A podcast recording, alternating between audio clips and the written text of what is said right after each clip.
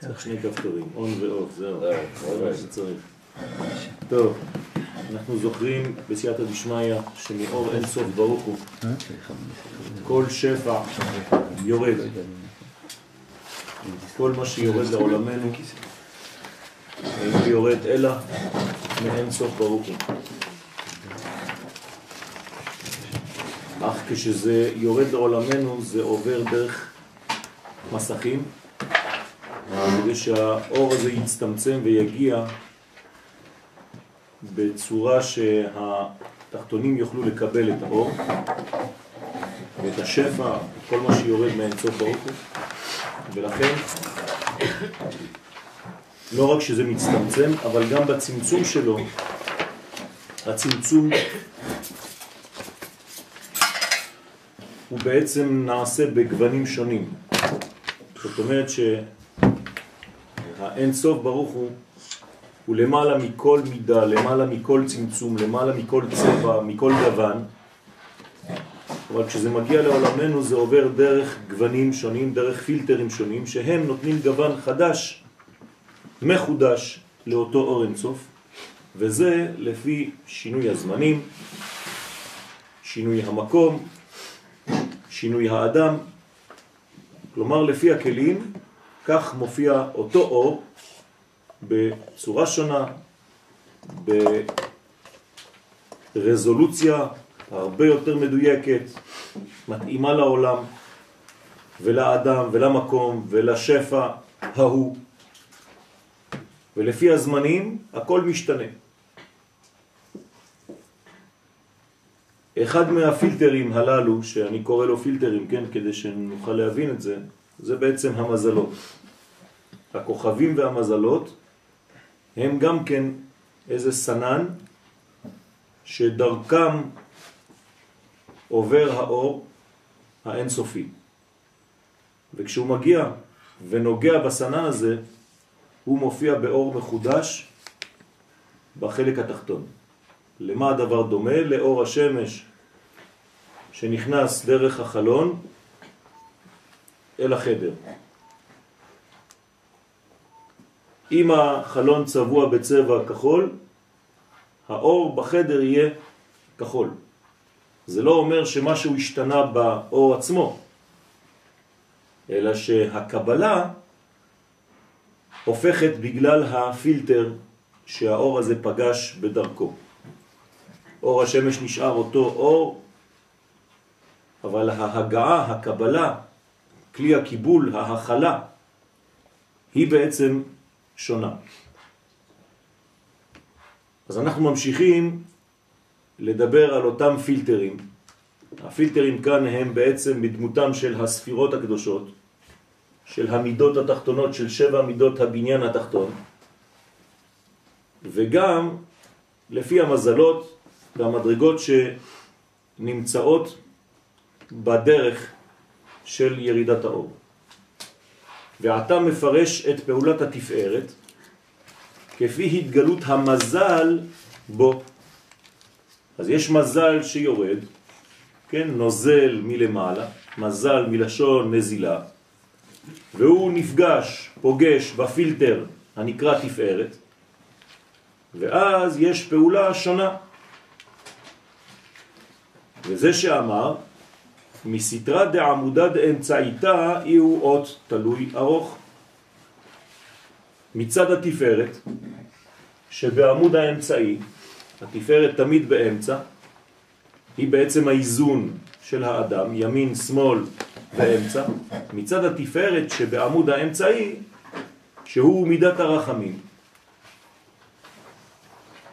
הוא אות תלוי, כי בו תלויה ועומדת ההכרעה לזמן ארוך. זאת אומרת שזה בעצם המשכיות. כל מה שנמצא באמצע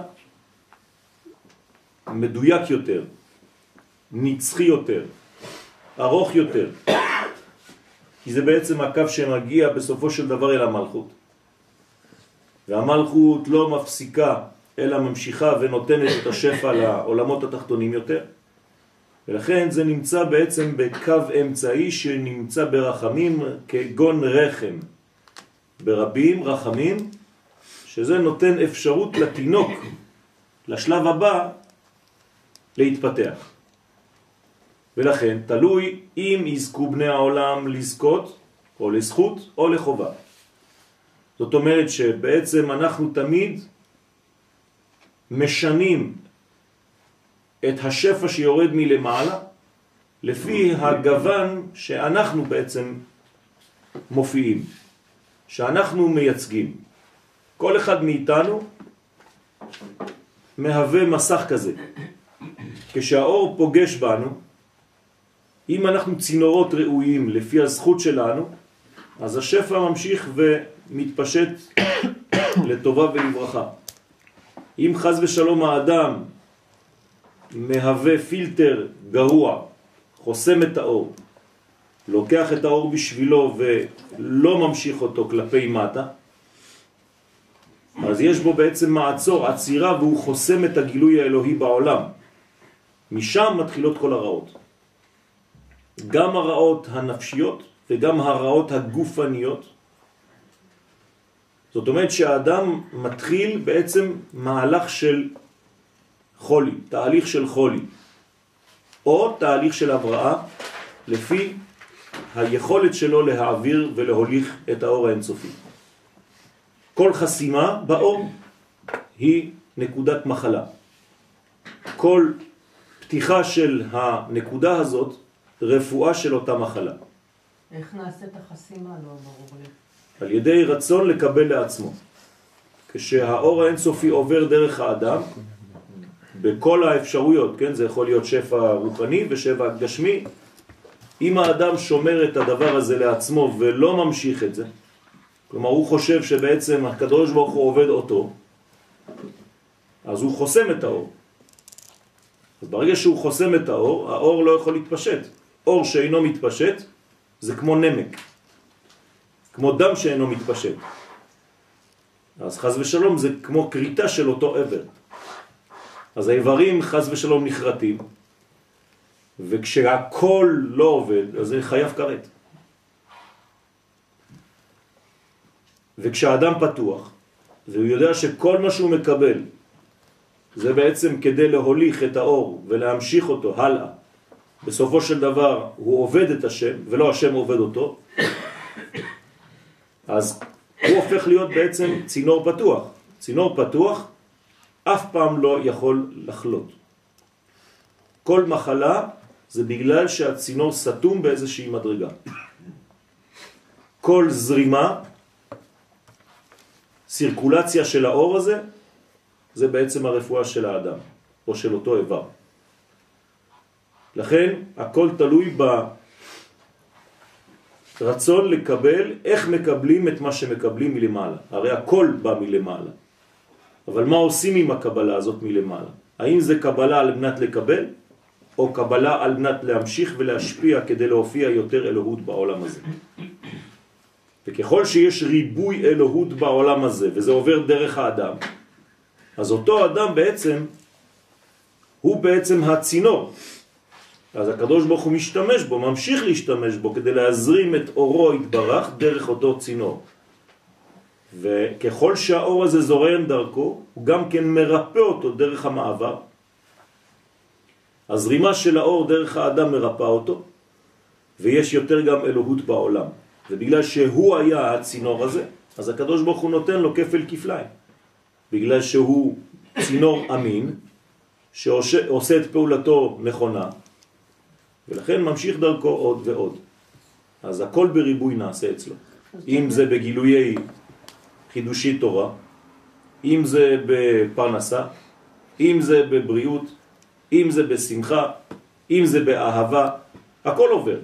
כי האדם הזה, כל הפוגש בו, מתבשם. כל הקרוב אליו, מתעשר. כל החבר שלו, שמח, וכו' וכו' וכו'.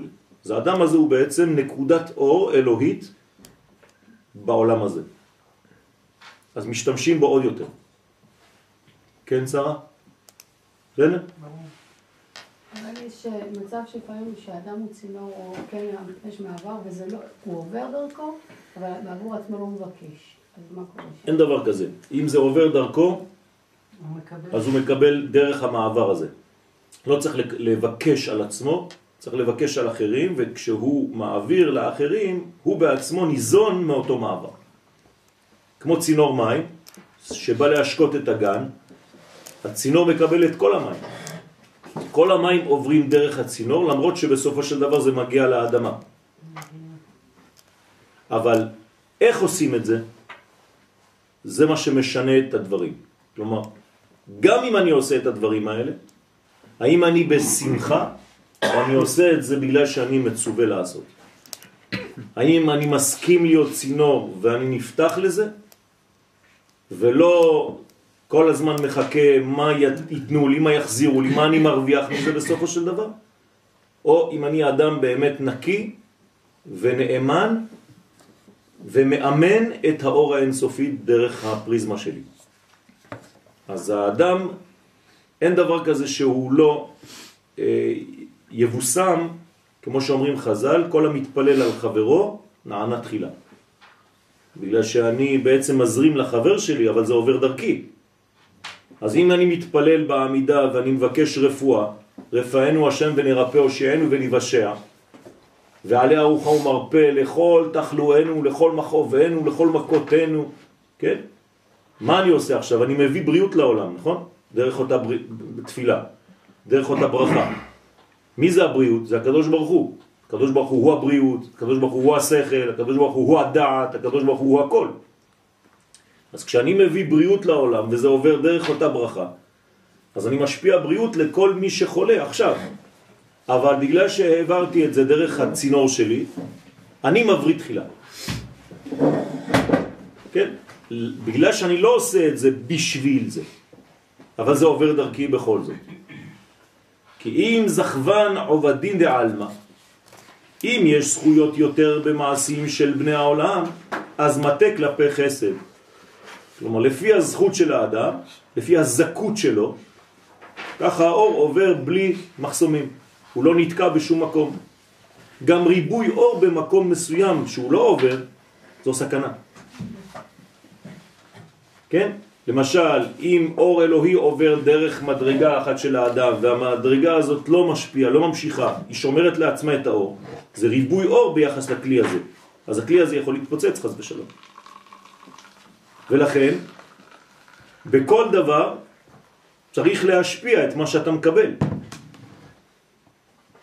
אמרתי לכם כבר כמה פעמים שללמוד תורה, ובמיוחד את התורה הזאת שאנחנו לומדים, לא טוב לשמור לעצמו. כי אם אתה שומר לעצמך, אתה מתפוצץ מבפנים עם ריבוי של אור, כי זה אורות גדולים. ולכן כל אחד צריך למצוא מקום שבו הוא יכול להמשיך להשפיע את הלימודים שאנחנו לומדים כאן. ולא, כן, יש ריבוי של אור על אותו אדם, באותו אדם, ואז זה הופך להיות אור של ריבוי אור וזה הופך לעצבים, לכעס, להתפוצצות פנימית. התרופה לזה, המשך, המשכיות והשפעה. לכן זה נקרא מטה כלפי חסד, ואם לאו, חז ושלום, אם אין מטה כלפי חסד, חסד זה השפעה, אם זה לא השפעה, זה נקרא, ואין, אם אין מעשים טובים בעולם, אז מטה כלפי דין. ולא כמו החסד והגבורה שפעולתה מבוררת מתחילה, הרי פירט את פעולת החסד גבורה תפארת. לכן אמר, והכי אינון תלת אחרנין כגב ננדה. וכך הם שלוש הספירות האחרות שהם נצח הוד יסוד. כלומר, למדנו את ההשפעה שעוברת דרך חסד גבורה תפארת, אותו דבר במשולש תחתון. הרי אנחנו רואים כאן שיש בעצם משולשים.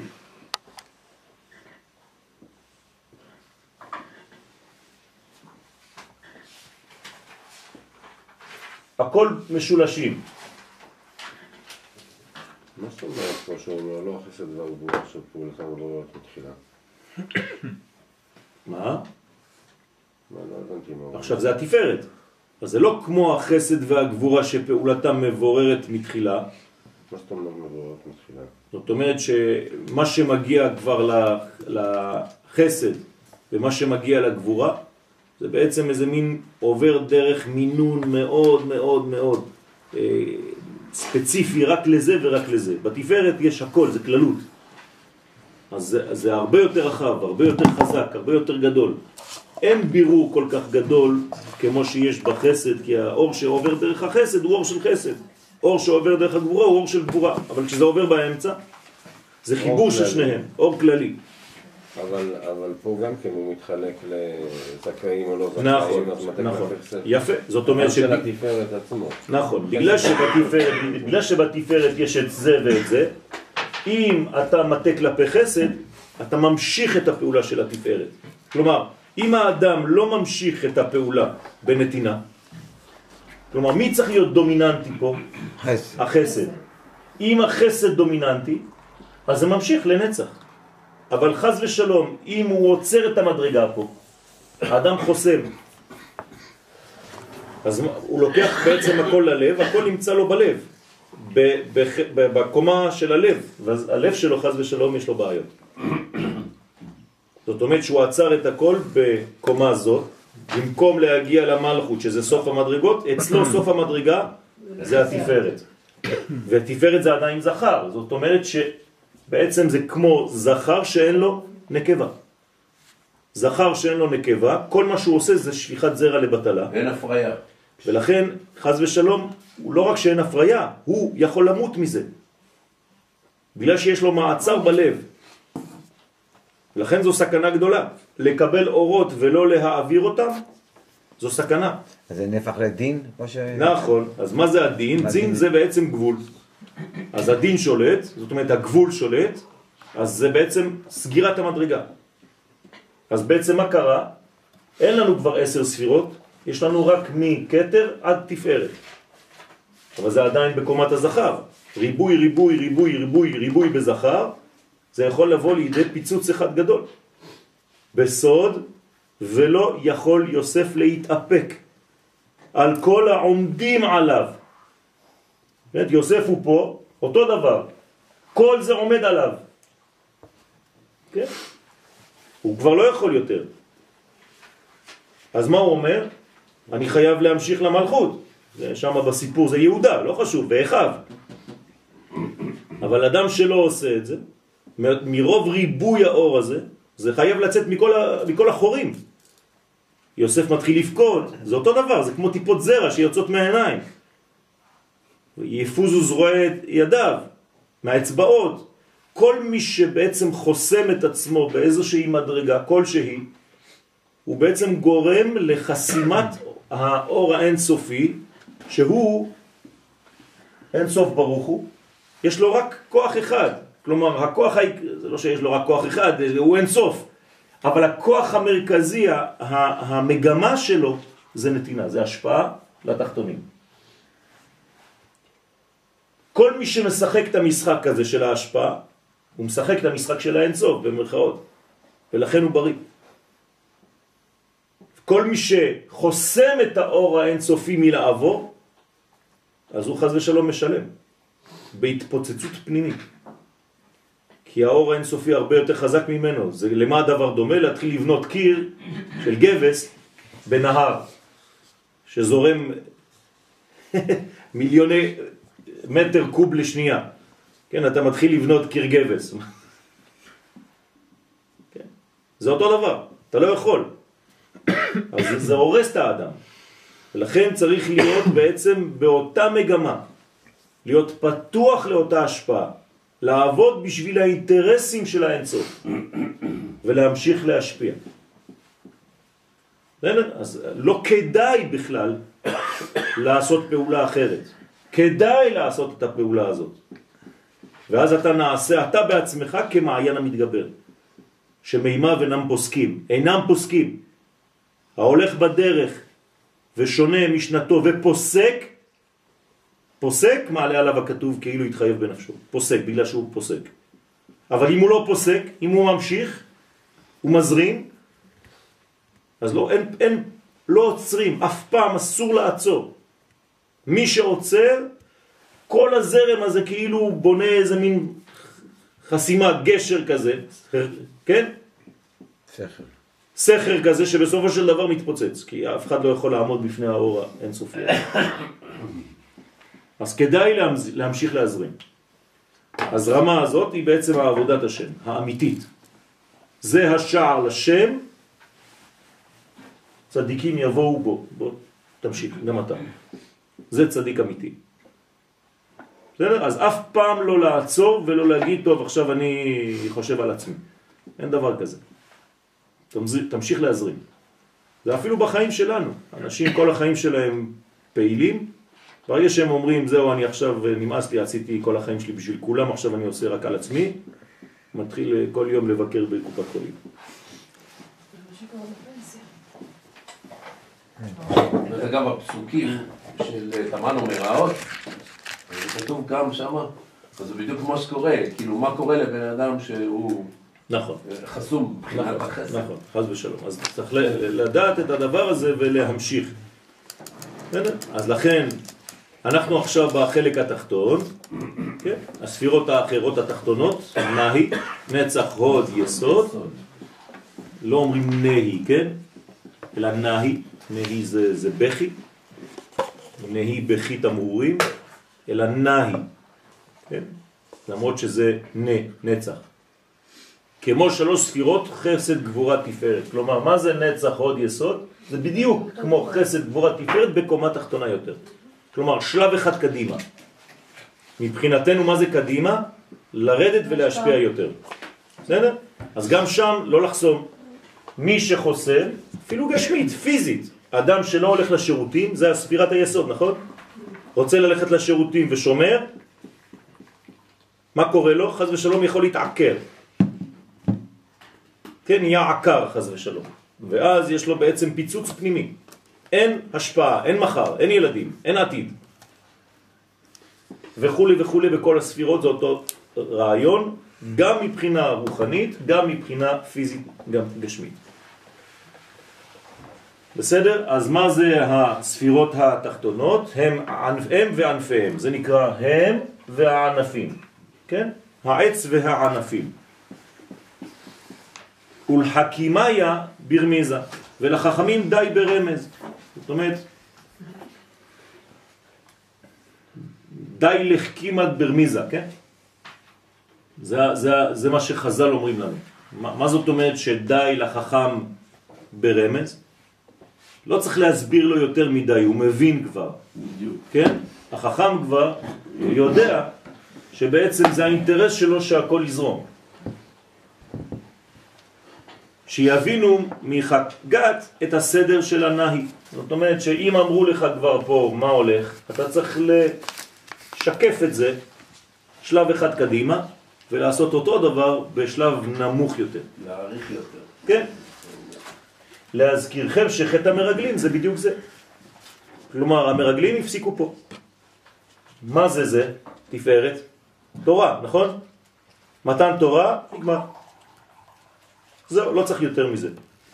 כל האומר אין לי אלא תורה, אפילו תורה אין לו. כן, אנשים אה, מפגינים רק תוירה, תוירה, תוירה, כאילו רק זה. זה. זה נכון, אבל תורה בשביל מה? אם התורה לא מגיעה לארציות, אז מה עשית איתה? תורה ועבודה. כן?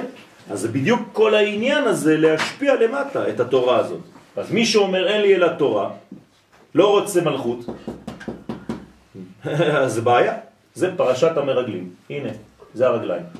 דרך אגב, זה מבטא גם, זה מבטא גם שלוש אה, קדושות, קדוש, קדוש, קדוש, שזה בבחינת כן. אברהם, יצחק ויעקב. כלומר, כן. אם אני לוקח את שלושת המשולשים האלה, ואני רואה את כל פעולתו של אברהם והמהות של אברהם בחיים שלו, וגם את יצחק וגם את יעקב, כן, אז ממש אנחנו רואים את זה לאורך כל הדרך. נכון. זה מתלבש בסיפור. כן. אבל הרמז הזורם בתוך הסיפור הזה הוא בעצם העיקרי. לא להפסיק בסיפור עצמו ולהגיד, לא, כן. אברהם אבינו היה כזה, אז מה אכפת לי? לא, בגלל זה. אברהם זה אני, יצחק זה אני ויעקב זה אני. נכון, נכון. אז לכן אין צריך להעריך יותר, זאת אומרת שאנחנו מבינים כאן, לפחות את הרעיון הכללי, שאסור לנו להפסיק את המגמה האלוהית להזרים עד למטה. לא חז ושלום לעצור את זה כאן בתפארת, אדם יכול ללכת לאיבוד בתוך התפארת. בסדר? כמו שהקדוש ברוך הוא אומר לנוח, צא מן הטבע. אל תישאר בטבע. או לכהן הגדול שנכנס לקודש הקודשים, לצאת. בסדר? לא נשארים שם למעלה. ולכן חייבים, אני מתרגם את זה עכשיו במונחים של הרב קוק, תורה ומלכות.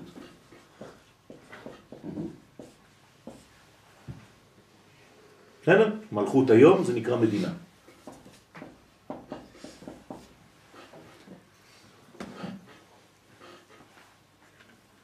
הוא ממשיך ואומר, האילן נפקין, הנה אלו בעלי האות, יוצאים מהיכל המלכות, אחר שנתמלאה בקשתם.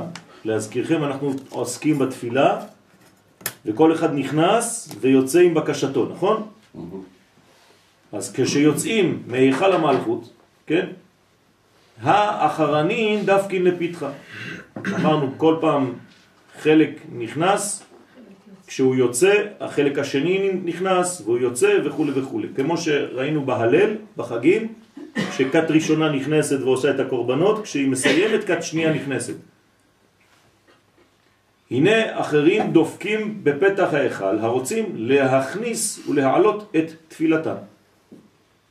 כת אחרת, קבוצה אחרת, נגלה אחרת, כן, של כוחות שונים. למה כולם לא נכנסים ביחד? לפי התכונה שלהם.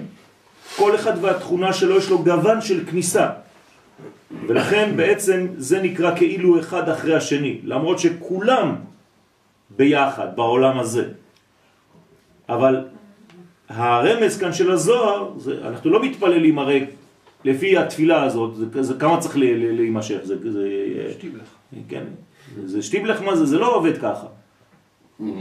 זאת אומרת שבתוך התפילה עצמה, אנחנו הרי גוון שונה. שונה כל אחד מחברו. אז גם אם רואים אותך עושה את אותן תנועות, או לא עושה תנועות בכלל, אתה בגובה אחר. אתה רואה שני אנשים שותים, אחד שותה בגלל שהוא צמא, השני שותה ועושה כוונות, אבל אתה לא רואה את זה מבחוץ. בעצם, זה גם השבטים, בעצם. זה פשוט. כל פתח בדיוק, בדיוק, בדיוק. אותם שבטים, אותו עניין, כל אחד והצינור המתאים לו. ולכן, מסיטרא דקשת אי הוא אוף הכי אות ברי.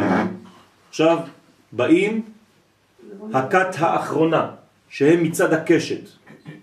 מי מכונה קשת? ספירת היסוד. נכון? באיתן קשתו, על מי נאמר? יוסף הצדיק. מה זה באיתן קשתו? שהקשת שלו, הברית שלו, כן? היא באיתן, היא ישרה, היא חזקה. חזקה, ולא רק חזקה, אלא יציבה. עומדת רק לכיוון המלכות דקדושה, לא הולכת למלכות אחרת. כי חז ושלום אם אתה לא משפיע את זה לצד של הקדושה, כל הזרע, כל השפע הולך למלכות דקליפה. אז מה עשית? אז יש בעיה בעצם גדולה מאוד לדעת שאם אתה לא מעביר את זה למלכות דקדושה, יש חשש גדול מאוד שכוחות זרים ייקחו את האור הזה במקום לקחת אותו לקדושה. אז צריך לדעת על מי להשפיע גם, לא רק להשפיע. צריך לדעת איפה אתה נמצא. וזה לא היה חסר כן? בכלל. יהדות בחוץ לארץ זה בעצם יהדות שלוקחת את האור האלוהי ומשפיעה אותו לאומה שהיא נמצאת שם. בתרתי משמע, בכל המשמעויות בכלל. לשלם מיסים באמריקה, כן? זה לקחת דמים, דמים זה זרע, ולשלם את זה לאומה ריקה, שלא שייכת לאומה שלך. אתה שופך זרע למלכות אחרת, במקום למלכות קדושה. במקום לשלם מיסים למדינה שלך, אתה, אתה משלם מיסים לאומה אחרת. ואתה נותן כוח לאומה אחרת לחייב אותנו לתת שטחים ולעשות ככה ולעשות ככה. בסדר? שהיא גם כן, כן, אות ברית. אז עכשיו אנחנו מדברים על אות ברית, דהיינו שהם גם כן מיסוד דזעיר אנפין בבחינה אחרת. כמו שכתוב בבראשית, את קשתי נתתי בענן. מי אומר את זה? הקדוש ברוך הוא בעצמו. מה זה את קשתי נתתי בענן? מתי הוא אומר את זה? אחרי היציאה. אחרי מבול. המבול. המבול. כן. עכשיו, מאיפה נבע כל העניין הזה של המבול? מי הזמין מבול? חטא במה? חטא ביסוד. יפה. האדמה השחית כל בשר, כן? את דרכו על הארץ. השחית. השחית.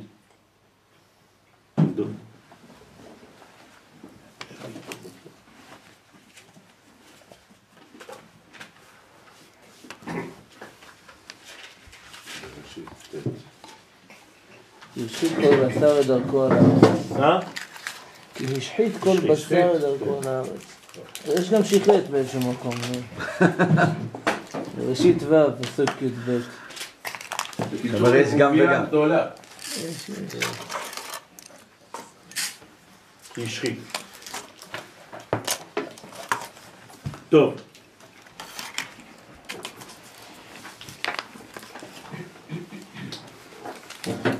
הוא ממשיך ואומר, האילה נפקין, הנה אלו בעלי האות יוצאים מהיכל המלכות, אחר שנתמלאה בקשתה. אותו דבר.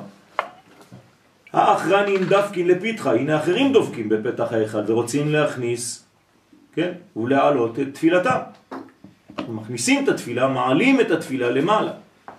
מסיטרא דקשת דאיהו ופהכי אות ברית, שהם מצד הקשת, שגם כן אות ברית.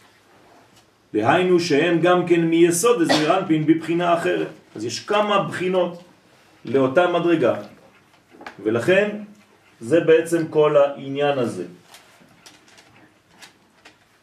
את קשתי נתתי בענן, והייתה לאות ברית ביני ובין הארץ. זאת אומרת שהקדוש ברוך הוא במרכאות מגלה קשת. כל פעם שרואים קשת, כן? מה זה הקשת הזאת שאנחנו רואים כביכול? זה הברית. זה הברית של קודשא בריחו.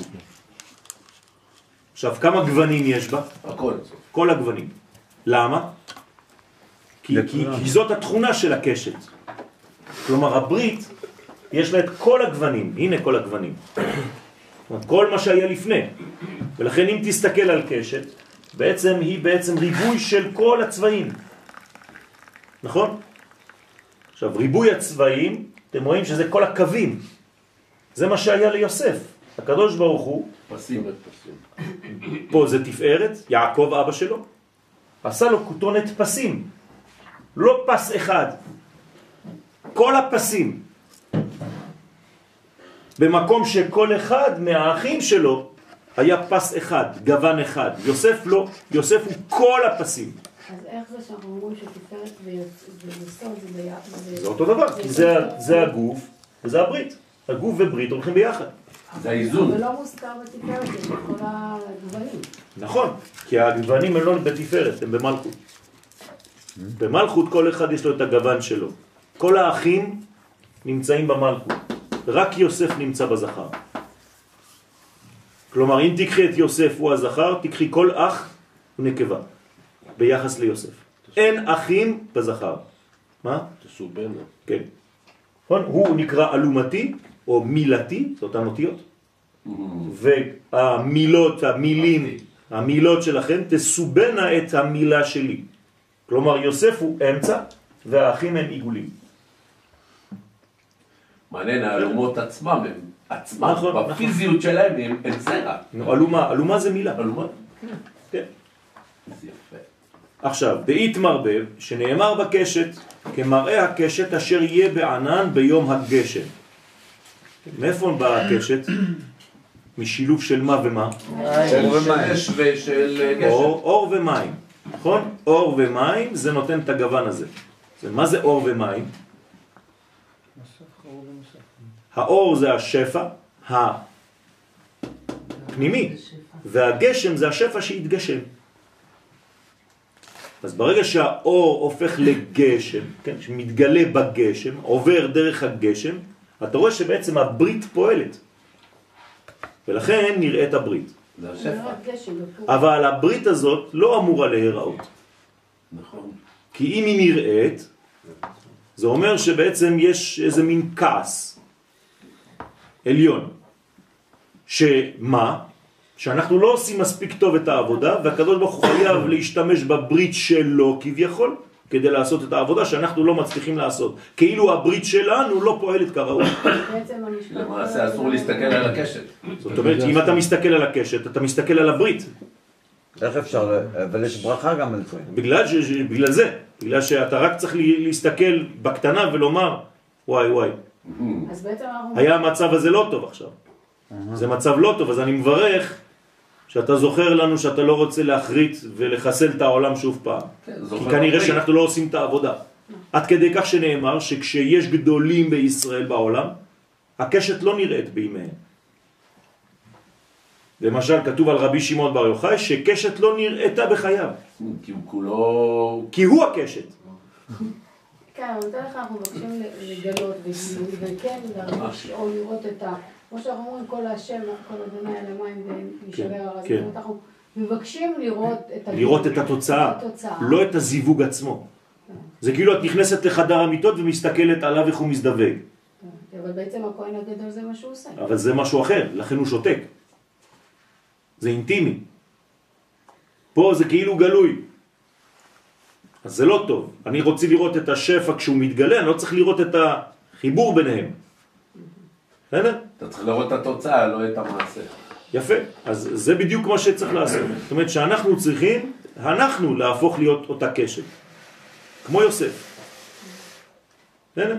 אז למעשה לעתיד לבוא, כשהעולם יהיה מתוקן כמו שצריך, והוא בדרך לתיקון טוב, אז אה, איך, איך הקשת תתגלה? אז זה לא שלא נראתה קשת. נכון. פיזית. גם בזמנו של רבי שמעון בר יוחאי, ברגע שהיה מים ואור, היו רואים. זה ביטוי שהוא בעצם היה ממלא מקום של אותה הברית. זה העניין. בסדר? תודה. נכון, הקשת הפוכה. מה זה הפוכה? הפוכה. זאת אומרת, ברוך. השם שהיא הפוכה. כן. כי- כמו כיפת ברזל. כן. כן? כמו שציירתי אותה פה. אם היא חז ושלום הייתה ככה, זה אומר שהקדוש ברוך הוא יורה עלינו חיצים. בינתיים זה הפוך. בינתיים זה הפוך, כלומר הוא לא רוצה לזרוק עלינו חיצים, לכן הוא עושה לנו קשת הפוכה, כאילו החיצים ממטה למעלה. לעולם השם דברך ניצב בשמיים, שהגזירות לא תרדנה לעולם הזה. אז, אז, אז קשת כזאת זה, מס- זה מסוכן חס ושלום. אין קשת כזאת, ברוך השם. גם מבחינה, כן, למה הקשת מופיעה דווקא בצורה כזאת ולא בצורה כזאת? מה זה משנה? כן, צריך להבין, גם מבחינה אה, פיזית, כן, ממשית, למה הגוון הוא כזה ולא כזה. אז זה עוד סיפור אחר, כן? והוא מראה דמות כבוד השם. וכן מראה הנוגה, כן? נוגה זה אור שבעצם אה, אה, יש בו נטייה לכאן ולכאן. כן, להזכירכם יש שלוש קליפות טמאות ויש קליפת נוגה שהיא חציה טוב, חציה אה, לא טוב. ולפי המעשים שלנו אנחנו מביאים את החלק הלא טוב לטוב. ואם חז ושלום אנחנו לא עושים כראוי, אז גם החלק החצי הטוב הופך להיות לא טוב. בסדר? אז נוגה זה בעצם קליפה של כל החיים שלנו. למשל, אתה החלטת לבוא ללמוד הלילה, לקחת את החלק הלא טוב של הקליפת נוגה והבאת אותה לטוב. אז עכשיו זה כבר לא קליפת נוגה, זה כבר נוגה לא סביב, זה כבר אור. בסדר? זה בעצם ההחלטות שלנו בחיים. כל החיים שלנו זה רק בירור. כלומר, כל החיים שלנו זה בירורים, נכון? אני עושה, אני לא עושה, אני אוכל, אני לא אוכל, אני קונה את זה, אני לא קונה את זה, אני רואה את זה, אני לא רואה את זה, אני מתקשר אליו, אני לא מתקשר אליו, אני... כל החיים שלנו זה זה. כלומר, אנחנו כולנו, כל החיים שלנו בקליפת נוגה. כל המציאות שלנו זה קליפת נוגה. כן? אתה לוקח אה, בעל חי, אתה שוחט אותו, אתה מוציא ממנו את הדם, אתה מולח אותו, אתה, זה, זה קליפת נוגה, הפכת את החצי הרע לטוב. אם אכלת את הבשר כמות שהוא, בלי שום דבר, לקחת את הטוב ונכנסת לרע. אתה אומר קליפת נוגה, כאילו, נכון. קליפה זה מעטפת של משהו, זאת אומרת, נכון. אז יש משהו נכון. פנימי לקליפה הזאת של קליפת נוגה? מה? אתה אומר קליפת נוגה, כן. אז כאילו, המושג הזה, קליפת נוגה, זה משהו שהוא חיצוני למשהו שהוא פנימי. נכון. אז יש משהו שהוא פנימי כן, לקליפה הזאת? כן, הטוב הזה. הטוב הוא פנימי, תמיד. אה, חשבתי שרק כל המשחק הוא רק על הקליפה. שאתה- מה שאנחנו מחליטים, זה מה שאתה אומר. שאנחנו נכון, אנחנו מחליטים. אנחנו מחליטים את מי, למי אתה נותן משקל בחיים שלך. לחלק הטוב שלך אז למה לא ולחלק קוראים הרע. לזה נוגה? למה קליפה? בגלל שיש לאור הזה קליפה מסביב. או שאתה מתעסק בקליפה של האור או באור עצמו. הבנת?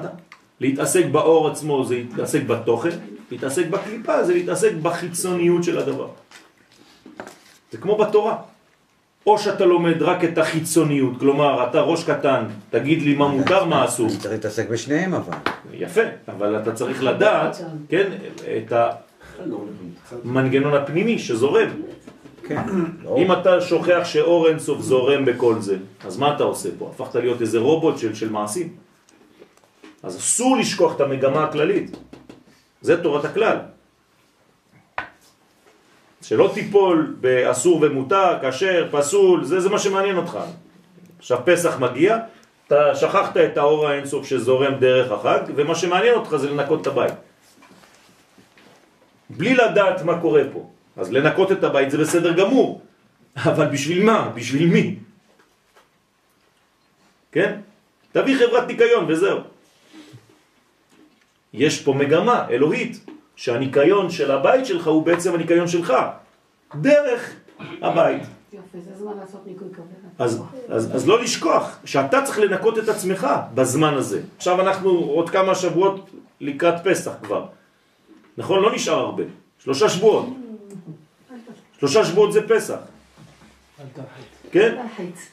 וחצי. אני עכשיו צריך לנקות את עצמי. השבת הזאת, שבאה עכשיו, איך קוראים לה גם? פרשת פרה. שבת פרה. תראו כבר, היינו בשבת זכור שבוע שעבר, זהו כבר, שבת פרה. מה זה שבת פרה? זה הכנה לפסח, הפריה, פרה. כן? או שחז ושלום אתה נופל לחטא המוות, כלומר לא הבנת מה זה חיים אז אתה נופל למוות, או שפרה, פרה אדומה, היא מטהרת מטומאת מת. אז אתה בעצם הופך את המגמה של המוות לחיים. נכון. כלומר, אין יותר אה, אופטימי משבת פרה. שבעצם גם המוות לא מנצח. הוא נבלע על ידי הנצח. בילה המוות לנצח. הנצח בולע את המוות. כלומר, אם תשאל מישהו ברחוב מי השחקן המנצח תמיד, יגידו לך המוות. נכון? בסופו של דבר כולם מתים. אז הוא מנצח את הכל. באה התורה ואומרת לך, לא אדוני, אתה לא הבנת כלום. המתים תלוי מי זה. צדיקים לא נקראים מתים. יהללויה. זאת אומרת שמה? שהם בעצם לוקחים את הנצח והופכים אותו למנצח גדול. על ידי מה? על ידי זה שהם יודעים להפוך את המוות לחיים. לפני שנכנסים לפסח. כמו שלפני שנכנסים לפורים אתה צריך לדעת ללמוד על עמלק. לפני שאתה נכנס לפסח אתה צריך ללמוד על החיים ומה זה החיים ובשביל מה אתה חי. ולכן יש לך פרשה מיוחדת שבלעדיה, אם אתה מדלג על פרשת פרה, אתה לא יכול להיכנס לפסח. אי אפשר. אין, לא מדלגים. אתה לא חירותי. ואחרי זה יש גם פרשת חודש. החודש. אותו דבר. ברגע שאתה בעצם שולט על המוות, מה קורה לך? אתה מתחדש. אז אתה נכנס לפסח בהתחדשות. זה החידוש האמיתי, זה לא בגלל שצבעת את הבית.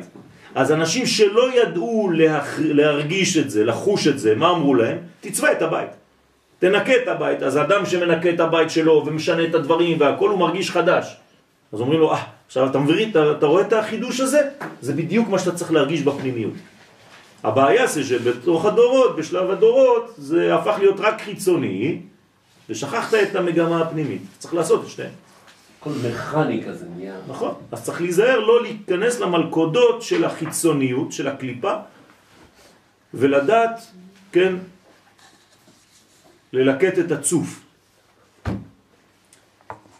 הוא מראה דמות כבוד השם ואראה ואפול על פניי, ואשמע קול מדבר. בדרך כלל לא שומעים קול מדבר. הקול הוא לא מדבר. הקול הוא פנימי, אבל פה הקול מדבר. זאת אומרת שהקול מדבר. קול זה פנימי, זה תפארת, מדבר זה מלכות. בסדר? קול דברים אנוכי שומע. זאת אומרת, קול דברים. תפארת ומלכות. לכן וישמע קול מדבר, רוצה לומר, אז שמעתי את קול הנבואה. שקול מדבר זה קול נבואי. ואשמע אחריי קול רעש גדול. כן. ושואל, אמאי הוא נפיל על אנפוי, אז זה דבר טוב, אז למה הוא נופל על פניו? על הפנים. למה נפל יחזקאל הנביא על פניו כשראה את מראה הקשת? הוא קצת חוזר על מה שכבר קצת פיתחנו קודם. לכאורה זה דבר טוב, הקשת זה זיווג בין תפארת למלכות. לא, ומה שאמרת זה אמור לצער אותי, כי זה לא, סימן זה מה שאני אמרתי, אבל כן. לא אכפת לנו ממה שאמרתי אני. בוא נראה מה הזוהר אומר. אז בעצם יחזקאל היה באמצע של... כן, יחזקאל רואה, מראה שהקדוש ברוך הוא מראה לו את הקשת, ואז יחזקאל נופל על הפנים. כאילו הוא אומר יחזקאל, אני מקבל נבואה, אבל וואי וואי וואי. איזה? כן, על הפנים. הוא משיב בגין דאסיר להסתכלה בקשת, לפי- שאסור להסתכל בקשת. אז אנשים עוצרים בה עם המכונית שלהם, מתחילים לצלם וזה, כן? לא מסתכלים על הקשת, רואים אותה, אבל לא מסתכלים בה. כלומר, אתה רואה אותה כמו שאתה רואה את הירח בברכת הלבנה. אסור להסתכל על. הירח ולעשות ברכת הלבנה, כאילו אתה עובד כוכבים. אז אתה יוצא, איפה הירח? ראיתי, זהו, בסדר. אני עכשיו מתפלל לא לכיוון הירח, חס ושלום. אבל המראה הזה של הצבעים, של כל ה... נכון, אז צריך להיזהר, צריך לדעת את התוכן הפנימי. אותו דבר, הדברים בחוץ הם נראים יפים.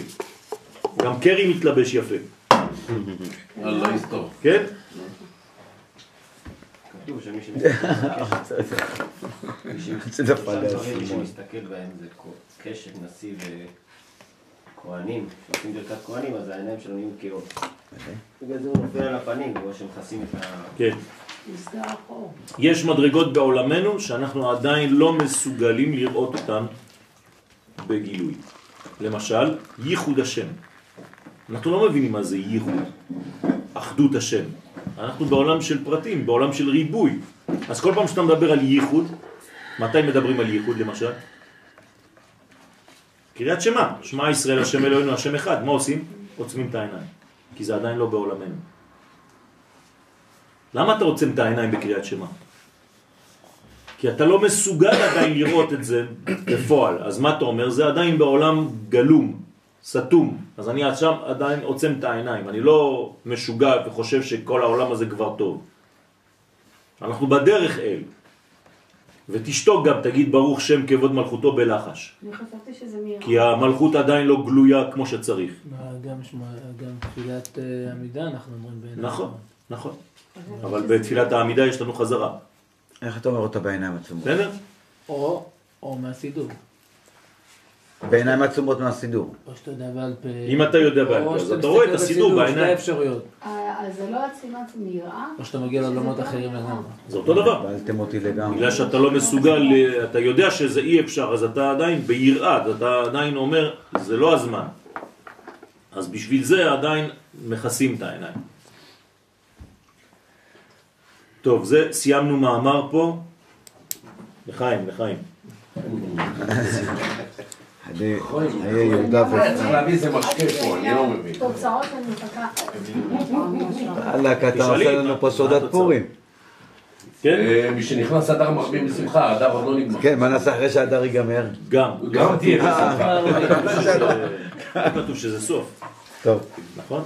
עד אב. לא. שבעה סדלבים, מה נביא? עד, מתי ממ- ממשיכים להגביר את השמחה? עד אב. כלומר, אמרנו, אמרנו לך, מי שנכנס אדר מרבים, מרבים, מרבים, אדר, ניסן, נייר, סיוון, הכל זה מרבים, מרבים, מרבים. עד שמי שנכנס אב, תחזיר קצת את הווליום למטה. זה מה שכתוב. ועדיין צריך להישאר. כלומר. כל הזמן זה שמחה. אין לך דבר אחר. אז רק לעשות באמת לגבי הכבד, שזה הזמן שלו עכשיו, שהוא צריך לעבור ניקיון. טוב, אז אתה לא, רוצה... בכלל, לאנשים יש... אה, אז אם מי שרוצה לנקות את הכבד, בכבוד, שיערים ללכת לחנה, היא עושה לכם ניקוי כבד. הם גם אצלו אה, ניקוי... אה, קרבורטור. לא הזמן. לא, אבל זה הזמן. ואני מנקה חלונות. אחרי שדפקנו אותו בפורים, אז... אה, בדיוק, בדיוק, הוא עבד קשה כל החודש. תביא פליירים. אז מה עושים עם זה? איך עושים את זה? צריך לבוא לראות אותה. טוב. נו. לא, לא. לא, אבל למה לא? אם זה צריך, צריך, מה אני אגיד לך? פשוט הכבד הוא עבד בחורף, הבנתי. אבל איך מנקים אותו? יש הרבה שיטות, יש תה, יש אה. תה, תה ירוק. תה ירוק, יש הרבה תהליכים טוב. שקורים. אוקיי. אז בעזרת השם, אנחנו גם כן מכוונים לתיקון הכבד. נכון. בעזרת ואז השם. ואז אפשר לקבל את השמחה אוקיי. יפה. כי הכבד הוא שורש העצבות והעצבים. כבד. טוב. כבד לי הכבד. להבין בעזרת השם את עניין הקליפות המובאות לקמן שראה יחזקאל הנביא. כלומר, יחזקאל הנביא ראה קליפות. זה עובד הדבר הזה? כן, כן, בטח, יש הבדלים אה, כמה צופים יש? אה, מאוחר. יש 430 שאלות כבר. מה, נו, כן. תשאל את השאלות אם יש שאלות, ואני לא לא, יודע. לא, Evelyne אומר Ok. nouvelle lumière de Pessah. מי זה? אבלין. טוב. אה, היא שם? כן, בטח. שלום אבלין. אה, אין, אה, אתה מה. בגלל זה לא בא? בגלל שיש סקייפ? בגלל שיש סקייפ, כן. אוי ואבוי לנו. שלום אבלין. שלום לו. אסקייפ. טוב. אוקיי. אז אנחנו עכשיו, להבין בעזרת השם את עניין הקליפות המובאות לקמן שראה יחזקאל הנביא. נקדים מה שמובא בעץ חיים, שער מ"ט, פרק ב'. כי יש שלוש קליפות, הנה זה מה שהקדמנו ואמרנו כבר בסייעתא דשמיא, יש שלוש קליפות שהן קליפות טמאות לחלוטין, שבעולמנו עדיין לא זכינו לתקן אותן, אנחנו לא יכולים לתקן אותן. זאת אומרת, למשל זה מופיע במאכלות אסורים. יש מאכלות שאין לי מה לעשות איתן. אני לא יכול לקחת ארנבת ו- ולעשות איזה משהו והיא תהיה כשרה. נכון? אז זה חיסרון בעולמנו. כי הרי כל העולם הזה נברא לתיקון. אז מה אני עושה עם קליפות שאי אפשר לתקן? זה מין אה, כישלון. יש פה חלקים במציאות שאני לא יכול לתקן. בעיה. פרה, אני יכול לתקן אותה, אני הופך אותה לבשר כשר, אני לוקח את האור שלה, עושה ממנו דברים וכו' וכו'. תפילין, לא יודע מה. אבל דברים שאי אפשר לתקן אותם, מה אני עושה איתם? אז זה כאילו משהו נכשל בתיקון. זה כאילו בניוטון. אז האמת שכל מה שהקדוש ברוך הוא עשה, הוא התיר. כן, דרך אגב, זה קשור מאוד לפרשת שמיני. שבפרשת שמיני, כל כולה, כן, כמעט, מאכלות אסורים ומותרים. אז למשל, הבשר של החזיר, אסור לאכול אותו. אבל יש זמנים שכן מותר לאכול אותו. למשל, אם הבשר של החזיר יבש, עד כדי כך שהוא כבר לא ראוי לאכילת אדם, אתה יכול לאכול אותו. ואם בכלל אתה חולה, חז ושלום, והרופא אומר לך שאתה חייב לאכול בשר כזה, אז אתה חייב לאכול בשר כזה. זה חלק מהתיקון שלו במצבים קריטיים. או שיש דג שהמוח שלו יש לו את אותו טעם, דג שיבוטה, ואז אתה יכול, וכו' וכו'. שעטנז, אין לי מה לעשות עם שעטנז. הנה, הזמנתי איזה סוודר אה, עם דוב. כן. הגיע לי הסוודר, אני מסתכל על התווית, פשטן וצמר.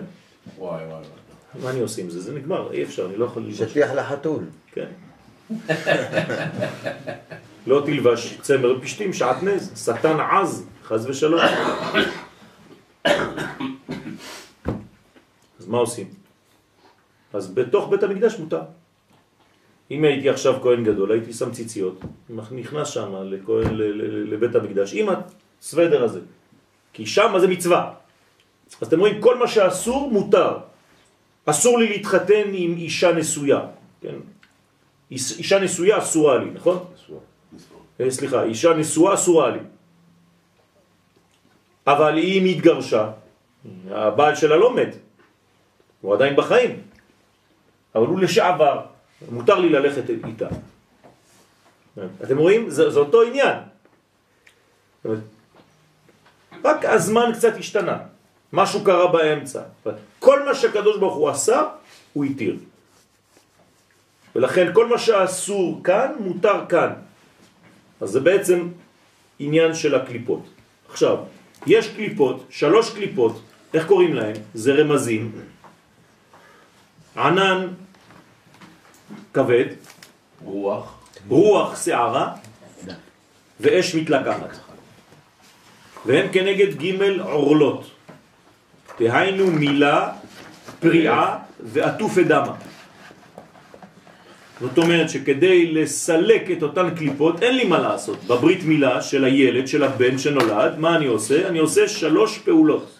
פעולה ראשונה, אני עושה מילה, חותך, זהו, זורק.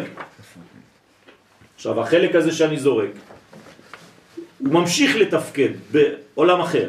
אני נותן את זה לנחש. אני קובר את זה באדמה. באדמה. בסדר? שלב שני של המילה, אני פורע. וזה כנגד הקליפה השנייה. ושלב שלישי במילה, מציצה. אני מוצץ את הדם. זה נקרא עטופי דמה. זאת אומרת, זה כנגד הקליפה השלישית. ובתוכם הבשר, עטרת הגיד, והוא סוד חשמל. כלומר, כל הקליפות הללו חסמו את מה? את היסוד, את המעבר, שהוא בעצם החשמל. זאת אומרת, עיתים חשות, עיתים ממללות. אמרנו שהמילה היא לא רק מילה בפה. חש- למה קוראים לזה מילה ולמטה גם מילה? כי שניהם מדברים. כלומר, כשאני שותק, זה כאילו שהיסוד שלי מת. שניהם מזרימים. כשאני מדבר, היסוד שלי חי. אז לפעמים מלות, לפעמים חש. חשות. כלומר, לפעמים אתה בפעולה, לפעמים אתה בשקט. זה אותו דבר למטה. כשהיסוד למטה צריך לדבר במרכאות, הוא חייב לחיות. יסוד שאינו חי לא מדבר. וכו' וכו', והמבין יבין. וזה נקרא סוד חשמל. כלומר, כדי לגלות את היסוד הזה, את הגיד הזה, כן, מה זה גידים? זה המשכה. אגדה. כן, הגדה של פסח זה המשכה של פסח. הוא לא גיד את זה, נכון. אין בו עצם בכלל. זה גייד. כן, זה לא עצם, אין עצמות שם. אז אני אמרתי, בסדר? והוא עץ הדעת טוב של אצילות. לכן הוא שם הוויה ושם אדנות. בסדר? איך זה שם הוויה ושם אדנות? אם זה שם הוויה ושם אדנות, כמה זה בגמטריה? 91, נכון? כן. זאת אומרת שהיסוד צריך להיות בעצם 91. אז, אז מי, מי זה 91? הרי מילה, כמה זה בגמטריה? 86. 70. 40, 50 85. ועוד 30, 85. 85. כמו פה. נכון? כמה חסר לי כדי להגיע ל-91? שש. שש מדרגות, נכון? מי זה השש שחסר לי פה בפה? זה זעירנפין, זעירנפין נקרא ו', נכון? ומלכות נקראת פה. מלכות פה תורה שבעל פה, אבל אם אין לי את הו' בתוך הפה, כן, אז אין, אין כלום. אז הפה מה הוא מגלה?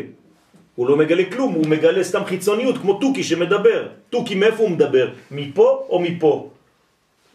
רק מפה. הוא לא חושב לדבר, כי הדיבור שלו אין לו מטרה בכלל. הוא סתם מצייץ, הוא חוזר על דברים שהוא שמע פה. אבל האדם זה לא הפה שמדבר, זה המוח שמדבר, זה רוח ממללה. בסדר? אז כדי שרוח תמלא צריך להוסיף לפה את האות ו' ואז כשאתה מוסיף לפה את האות ו' אז בעצם הפה שלך הוא לא סתם מוציא דברים שטויות מהפה אלא הוא בעצם לוקח מפנימיות הדברים, מהו', מו' החיבור ומוריד לך אל תוך הפה ולכן זה זעירנפין ומלכות אז זה הסוד של השפעת הדיבור שיש. כן, אז הוא צריך, אתה צריך לעשות מהפה 91. פה זה לא מספיק. בסדר? לכן אומרים תורה שבעל פה. מה זה שבעל פה? שבעל את הפה. יש פה בעילה. כשהתורה לא בועלת את הפה, אז. אין כלום. כלומר, הדיבור שלנו צריך להיות בעילה. הרי מבואר מזה כי הקשת שהיא סוד הברית הוא בשר עטרת הגיד והוא החשמל. וג' אורלות הן ג' קליפות הטמעות שאחוזות שם. ואחר כך יש קליפת נוגה שהיא קליפה רביעית. כמו שאמרנו חציה טוב, חציה רע. וכנגד אלו הדלת קליפות, יש דלת קליפות באגוז, נכון? האגוז, אם תסתכל עליו איך הוא בנוי, גם הוא יש לו ארבע קליפות. אל גינת אגוז ירדתי, כן? מה זה אגוז? א', ג' ראשונות, ו' אמצעיות, וז' השביעית. זאת אומרת, זה האגוז. אל גינת אגוז ירדתי. לראות. באיבי הנחל. מה רואים שם? הפרחה הגפן. הפרחה הגפן. כלומר, האם מה שאני נותן, יש לזה פריחה. פיתח הסמדר. הנצו הרימונים. אם לא, אז מה עשית? בסדר? איך הגענו לארבע קליפות? הקליפה הראשונה שהיא הירוקה, נכון? אחרי כן הקליפה הקשה, ובפנים יש עוד שתי קליפות? מחולק לארבע. מחולק לארבע, בדיוק, וואו. כמו מוח של בן אדם. מדהים. בדיוק המוח של האדם. מדהים. זה המוח של הבן אדם, האגוז. כן? זה אגוזי המלכות, אגוזי מלך, כן? וכן הם נקראות בתורה. עכשיו כן, לפסח. תוהו ובוהו וחושך על פני תהום. כלומר, כל הקליפות שאנחנו רואים בתיאור של בראשית, של בריאת העולם, זה בעצם קשור לכאן. בזה נבין את המאמר הבא בעזרת השם. כל זה הייתה הקדמה למאמר כדי להבין את המאמר הבא, בעזרת השם. עכשיו הבן מדבר. אמר רבי אלעזר לרבי שמעון אבא, כן? הבן שואל את אבא שלו. ועמי אסיר להסתכלה בקשת? אבא, למה אסור להסתכל בקשת? כן, שואל את האבא שלו. למה? ומה הטעם שאסור להסתכל בקשת? אמר לרבי שמעון, לרבי אלעזר, ברי, ברי, כן? אומר לו, בני, חביבי, בגין אינון קליפין דמתלבשין בה, ואינון בה, בשביל אותן קליפות שמתלבשות בו בבחינת מקיפים. זאת אומרת, בגלל שיש קליפות ואתה צריך להיזהר, לא להתעסק בחיצוניות, אלא בפנימיות של הדבר הזה, אם לא אתה תיפול את החוץ, החוצץ, כן, חציצה זה חוץ, אז אתה צריך להתעסק בדברים הפנימיים. כלומר, כל עוד ולא עשית ברור, אל תסתכל בקנקן. אבל אם היית יכול להסתכל במה שיש בו, כן. שהם בו בבחינת פנימיים. בסדר? דאינון שהם שלוש קליפות טמאות, דהיינו רוח שערה, ענן גדול ואש מתלקחת, לפי שהן מתלבשות בקשת שהיא בחינת היסוד. כלומר היסוד היא כל כך חשובה הספירה הזאת, שכל הקליפות נאחזות שם. מנסות למנוע את ההשפעה, כי הרי אם אנחנו עוברים את השלב הזה, זהו, אתה במלכות. בסדר? זאת אומרת, איפה הקליפה הקשה ביותר שיכולה לאחוז? כאן, בציון. זה נקודת הציון. זה הציונות. פה יש את הבעיה הכי גדולה, איך לעבור מתורה למלכות. והקליפות הם בחינת ערווה, בישה. כן, מה זה ערווה, בישה? מה זה גילוי ערווה? אתה מגלה את הו' ואת הה. ערווה. והמסתכל בהם יכול להינזק. כלומר, מי שמסתכל בעצם בקשת, ניזוק. ולכן אסור להסתכל בקשת. כמו שאדם אסור להסתכל בבריתו שלו, עצמו. הבבא סאלי עליו השלום מעולם לא הסתכל על הברית שלו. ולא ידע בכלל למה זה דומה. כן, הוא מעיד על עצמו. ועל הקליפה הרביעית נאמר, ונוגה לא סביב, כי קליפת נוגה היא כבר. מחצה טוב, הנה, הזוהר אומר פה, החצי של הטוב, אז זאת אומרת שיש חצי שהוא קליפתי וחצי שהוא כבר טוב, זה בסדר גמור, זה, זה, זה, יש כבר התקדמות. ודאי הוא דחזה יחזקאל עליו השלום, וזה שראה יחזקאל הנביא עליו השלום, דאמר וארא, וארא, והנה רוח שערה באה מן הצפון, דא קו תוהו. כלומר, מאיפה באה הרוח שערה? מאיפה מתפתחת הרעה? מצפון. מצפון תיפתח הרעה, נכון? זאת הנבואה. מה זה מצפון? מה נמצא בצפון? איזו ספירה? גבורה.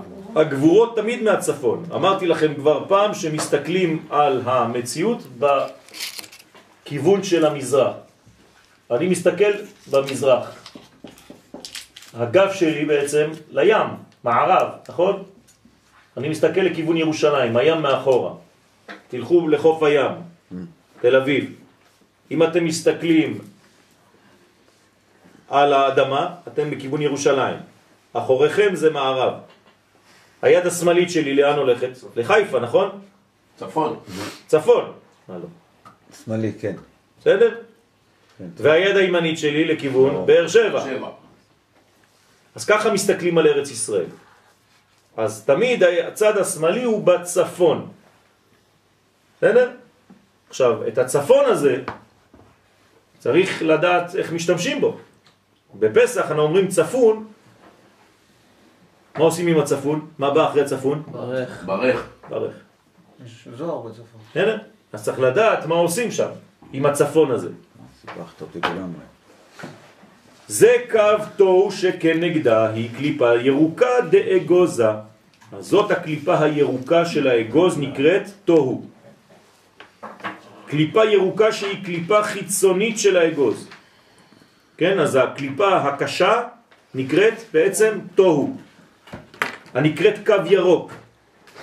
אתם זוכרים? בשיר של רבי שמעון בר יוחאי אנחנו אומרים קו ירוק מחדש. מחדש חודשים. נכון? זאת אומרת ש... נכון, בבר יוחאי, אבל כל זה סודות שם. נכון. מה זה קו ירוק מחדש חודשים? איפה קו ירוק? יש קו ירוק. יש קו ירוק גם בחיים. כן, נכון. אז מה זה הקו. גם בעין יש קו ירוק. בין הלובן לבין הצבע של העין יש קו ירוק. גם הארי הקדוש שלנו. נכון. נכון, נכון, נכון. אז הקו הירוק הזה הוא בעצם קו התפארת, שהוא המקיף את כל העולם.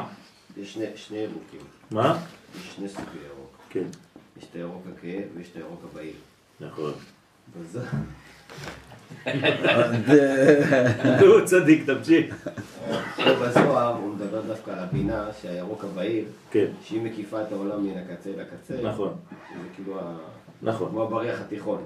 נכון. לא, זה לא הירוק, כי זה הירוק הגבוה. כן, כן, נכון. זה הירוק הגבוה. יש ירוק אחר שהוא יותר נמוך, שהוא בתפארת. נכון. אז הקו הירוק שהוא המקיף את כל העולם, קליפה השנייה, כן, היא ענן גדול. אז איך קוראים לה? ובואו, נכון? אמרנו תוהו זה הקליפה הירוקה, אז בואו נראה. קליפה שנייה היא ענן גדול, דהיינו קליפת תניאנה, חיברה דאגוזה. היא כנגד קליפה שנייה שהיא קליפה קשה של האגוז שהיא לבנה. ודא בבואו, בואו, זו קליפת בואו. קליפה שלישית היא ואש מתלקחת, דהיינו קליפת תליטאה דאגוזה, היא כנגד קליפה השלישית של האגוז, שהיא אוויר חשוך בתוך הקליפה הקשה של האגוז. ודע חושך. כלומר, הזוהר כאן נותן לנו סוד. כן. איזה צבע האגוז כשהוא סגור. חושך, צבע חושך. אין לו צבע, זה שחור. אין צבע. כי צבע זה תלוי באור. נכון? מה הצבע של אבטיח כשהוא סגור? הוא לא אדום בפנים. אתם חושבים שהאבטיח אדום בפנים? אדום זה לא חומר, זה רק המפגש עם האור שנותן לך את הגוון האדום. אבל אם תיכנס לאבטיח כשהוא סגור, אין צבע בכלל. ומים. זה מה שאנחנו לא מבינים, אנחנו חושבים שהצבע זה חומר. בסדר? אין דבר כזה. כל מה שאתם רואים פה, כל הגוונים פה, זה, אין לזה צבע בכלל, זה פשוט ביחס לאור שזה מחזיר לך את זה. אה? זה משהו אחר, זה לא, לא קשור לזה. אבל ב- ב- באגוז כשהוא סגור זה החושך. זה יוון. אני יכול להגיד אותו אבל אדם. מה? אני יכול להגיד אותו אבל אדם. בוודאי. יש לו אור פנימי אבל. חושך כן, אבל. אנחנו לא מדברים על זה עכשיו. לא, לא, אני יודע. כן. יש אור שצריך לגלות. מתי אתה מגלה את האור? כשאתה פותח. למה? יוון רצו למנוע. לא וזה חושך שעליו נאמר, וחושך על פני תהום. לא. קליפה רביעית, ונוגה לא סביב. ואומר, דא קליפה רביעה דאגוזה. זו היא כנגד הקליפה הרביעית שהיא קליפת הדקה, קליפת דקה הדבוקה בפרי עצמו של האגוז. והיא התאחדה במוחה, היא מאוחדת ודבוקה במוח שבפנים. הוא גם נותן לנו עכשיו רמז למוח של האדם.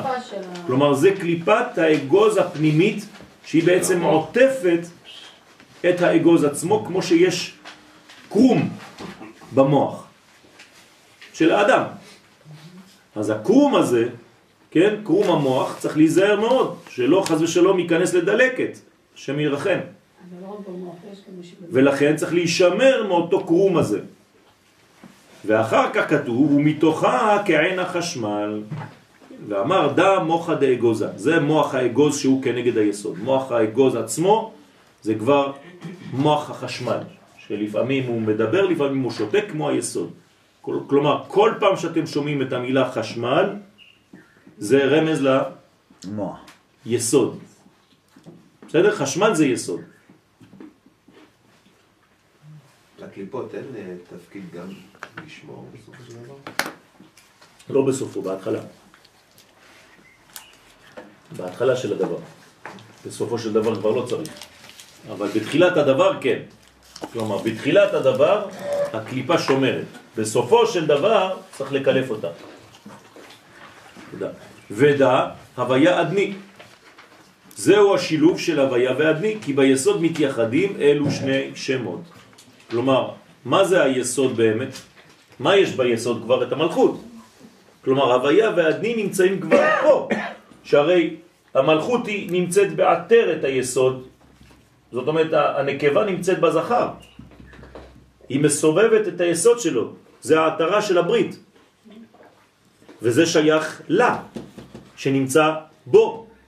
כלומר, הוא כולל אותו ואותה. נכון? כי מאיש לוקחה זו. על כן יקרא שמה אישה. כי מאיש לוקחה. זאת אומרת, כל האישה נמצאת בגבר, והוא נתן לה בעצם חלק, צד. ואמר רבי שמעון לרבי אלעזר ברי, ברי, כן, הבן שלו, הוא ברי, הוא בני חביבי, דע לך, כי עד דאילן קליפין דאגוז המתעברין ומתבררין, קודם שאלו הקליפות הנרמזות בקליפת האגוז מתעברות ונשברות ומתבטלות מן העולם, מתי כל, הזה, כל הדבר הזה הולך ונשבר? אנחנו לא רוצים את הקליפות האלה, אנחנו רוצים כבר את הפרי, נכון?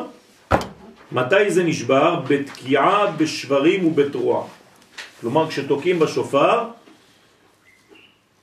תקיעה, שברים, תרועה, זה שלוש תקיעות, אין לנו יותר מזה. כן? הם סוד חסד גבורה תפארת, שיש בהם אותיות קשת. נכון? איך אתה רואה את הסימנים ב- בספר. בספר? כן, אתה רואה קוף שין תף. אז הקשת היא בעצם העניין הזה של התקיעה קוף, שברים שין, תרועה תף. כלומר, בתקיעת שופר, מה זה השופר בעצם? רמז למה? לברית. אתה מחדש את הברית עם הקדוש ברוך הוא, ואז מה אתה עושה כדי לחדש את הברית? אתה צריך להוציא את כל הקליפות. תרועם בשבט ברזל. אז זה תרועה מלשון תרועם. אז כשתוקעים בשופר, מה קורה לקליפות? מזדעזעות ונופלות. הכל נופל. לכן אותיות קשת שהיא היסוד, רוצה לומר כשירעירו ג' גווני חגת בקשת, שהוא היסוד, אז כל הקליפות השתברו והתבטלו. וזה שאמר בהון שברים שעליהם נאמר שבר תשבר מצבותיהם. אסור לנו להשאיר בארץ ישראל מצבות של עבודה זרה. דאינון קליפין דאגוזה, הכוח של אלו הקליפות של אגוז נשבר מצד הגבורה. כלומר צריך גבורה דקדושה, לאומיות, חזקה מאוד, כדי לשבור גבורה של טומאה, של קליפה, של חיצונים, שמנסים להיכנס, לחבל לנו פה במלכות, בקדושה.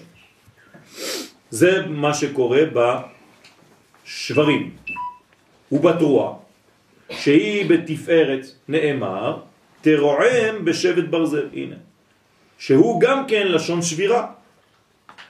אז ראינו שבשבירה זה שבירה, ראינו שבתרועה זה תרועם, ומה עם התקיעה?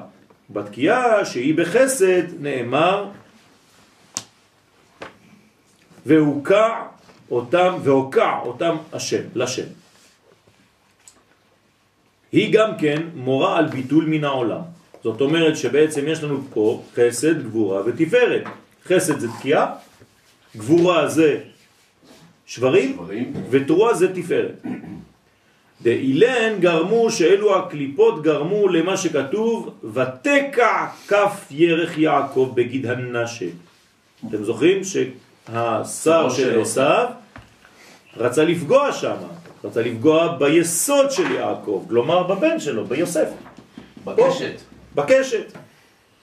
ולכן זה נקרא גיד הנשה, מלשון נשים. הגיד ששייך לנשים. אז זה גיד הנשה. זאת אומרת, הגיד שחז ושלום יכול לאפשר לך או לזכור או לשכוח. נשה מלשון נשייה, שכחה בעברית. זאת אומרת שאם אתה לא זוכר טוב, אתה יכול לשכוח. זה גיד שפגעו בך, פגעו בך בזיכרון. אז אתה עכשיו בנשייה. ולכן כשיוסף נמצא במצרים, הוא קורא לבן שלו מנשה. נשני, שכחו אותי. ואז השני אני צריך לפרוט פה, אפרים. ואי דאי הוא צדיק, דהיינו שאז נפגם היסוד הנקרא גיד, ועל ידי זה והתפרש מינה שכינתה, ואז נפרדה השכינה מייחודה עם זעירנפין בעלה, חז ושלום. ברגע שיש ניתוק בזיווג בין זעירנפין למלכות, אין שפע בעולם, חז ושלום. העולם הזה ריק. אסור להפריד בין זעירנפין למלכות. תמיד אנחנו אומרים לשם ייחוד, קודשא בריחו שכינתה. ואי היא בגלותה, ואם יש ניתוק שכזה, זאת הגלות. כלומר, לא לשכוח שגלות זה חוסר דעת. כלומר, במובן התורני של אדם ידע את חווה, אשתו. אז כשהקדוש ברוך הוא יודע אותנו, אז אנחנו בגאולה. כשאין דעת, יש גלות. לכן לא גלו על מי, עמי, כן? על כן גלה עמי מבלי דעת. זאת אומרת, למה אנחנו בגלות? כשהדעת, חז ושלום, מתנתקת. אין דעת בינינו לבין השם. זה בבחינת עמלק גם? בוודאי, בוודאי. הדעת היא... זכור תזכור את אשר עשה לך, לא, לא תשכח. נכון, זה אותו וזה דבר. גם נשן. דיברנו על, על עשיו, עשיו זה סבא שלו, לא? נכון. האדם מקבל דעת מתורה וממה? אדם מקבל דעת ברגע שהוא נמצא במקום הנכון, כלומר בארץ ישראל, שהוא לומד את התורה ושהוא נמצא עם עמו. כלומר מלכות זה ארץ ישראל, עם ישראל, ארץ ישראל ותורת ישראל. צריך את שלוש המדרגות האלה, אי אפשר אחד בלי השני. אין דבר כזה רק תורה לבד, אין דבר כזה ארץ לבד, ואין דבר כזה עם ישראל. אם הוא לא בארץ, הוא לא עם בכלל, הוא סתם מעצמות יבשות. אז הכל צריך להיות מחובר. בייחודה שלים, זה, זה נקרא אחדות שלמה. אז אה, אה, אין, אין דבר כזה, רק זה או רק זה ורק זה ורק זה. אז כולם טועים, צריך הכל. והיא בגלות בין הקליפות. אז חז ושלום, כשעם ישראל נמצא בגלות, המלכות נמצאת בגלות בין הקליפות. שם זה ממש חיצוניות. לכן המצווה הראשונה והחשובה ביותר זה שלא יישארו יהודים בחו"ל. כי, כי זה היה קטע בהיסטוריה, הגלות זה לא איזה מין אידיאל. יש תהליך, אבל צריך להיות רק זה הכל. כן, אז התהליך כבר החל, ואנחנו כבר בסיומו, ב- ממש בתוכו עמוק עמוק, ויש אנשים שעדיין בונים שם ישיבות. אז מה אתה עושה? כן, יש התעוררות, יש. כן. ברוך השם. העם מתעורר. הבעיה זה לא העם. המבין יבין. וידבק בעת רהד קליפה דעורלה, ונדבקה במקומה הקליפה של עורלה. אז מה חז ושלום נדבק באותו שפע? מדרגה של קליפה, של עורלה. כלומר, כולם באים, שם זה היסוד, זה הצינור. כולם רוצים לשתות מהצינור, נכון? דהיינו שלוש קליפות של עורלה כנזכר. אז מה צריך לעשות? ברית מילה. ברגע שעושים ברית מילה, מנקים את שלוש הקליפות האלה. טכנית. מה טכנית? לא, לא טכנית. ככה עושים. פיזית. מנטלית. מנטלית. או, זהו, הכל. המנטלית, שם זה צריך לשבת. זה מגיע. תינוק שאתה עושה לו ברית מילה ביום השמיני, למה אתה עושה לו ברית מילה ביום השמיני? יש למה? ניגוס. למה מילה בשמיני? זה כל זה כל שמונת הימים. זה נקרא שמונה ימי מילה. כן, אבל. השמונת הימים זה רק הניקוז, מצטברים כל ה... ה- זה ההצטברות, אבל המילה עצמה, המילה זה לשון חתך, כן? למול, זה לחתוך. מתי זה נעשה? לא בשמונת הימים, רק ביום השמיני. נכון. ביום השמיני ימול בשר עורלתו. זאת אומרת שאני מוריד ביום השמיני דווקא ולא ביום שביעי. השביעי, כי ביום השביעי לא הייתי יכול להוריד. כי הקליפות היו מתגברות על המוהל. עולות לו על הידיים, על הראש, כן? לא היה יכול לעשות שום דבר. המוהל בעצמו היה יוצא ומתחיל לרוץ ברחובות, מלא קליפות. ביום השמיני הוא יכול להתגבר, כי המוהל ביום השמיני וגם התינוק וגם כל הקהל לא נמצאים פה בכלל. הם בעולם אחר. כמו בפרשת שמיני, אנחנו בעולם אחר. מעל הטבע. רק אם אתה מעל הטבע, כלומר בעולם הבינה, שהיא השמינית, אתה יכול לשלוט על הקליפה הזאת. הקליפה הזאת היא חזקה, צריך להיזהר, לא משחקים איתה. רק אם אתה שם למעלה.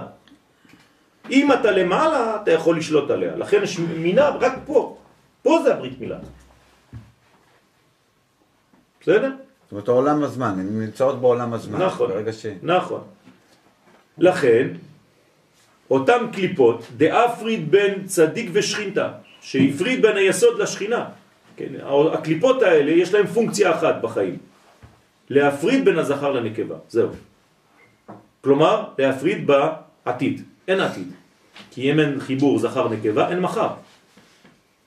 כלומר, כששרו של עשיו או עמלק או איך שתקראו לו, רצה לפגוע ביעקב, ביסוד שלו, הוא רצה למנוע את המחר. איך קוראים למחר בלשון הספירות? בינה? אחרי, אח, לא, המחר זה אחרי. זה המלכות, אחרית הימים. כלומר, אם אין יסוד, אין אחרית הימים. כלומר, המלאק אמר, אין מדרגה מחר. הכל נגמר פה, נגמר, זהו, אין. אמרנו לכם, נכון? קראנו כבר את, ה, את, ה, את האגדתא בגמרא, שמה היו עושים המלאקים? חותכים את המילות וזורקות אותן כלפי שמעיה. זאת אומרת, כאילו להפסיק, כמו שראינו בתחילת השיעור, שלא תהיה ירידה. מה רצה לעשות המן? איפה לתלות את מרדכי? בעץ גבוה חמישים אמה, פה. ש, שמרדכי לא יבוא וייתן למלכות, אסתר, שלא יהיה זיווג ביניהם. אז תולים אותו על עץ גבוה חמישי ממש, שיישאר בעולם הבא. כלומר, מה עושה בעצם גוי חכם ליהודי? אומר לו תלמד בישיבה. רק אל תשגע לנו את המוח, כנס לישיבה שלך ותישאר שם. זה גוי חכם.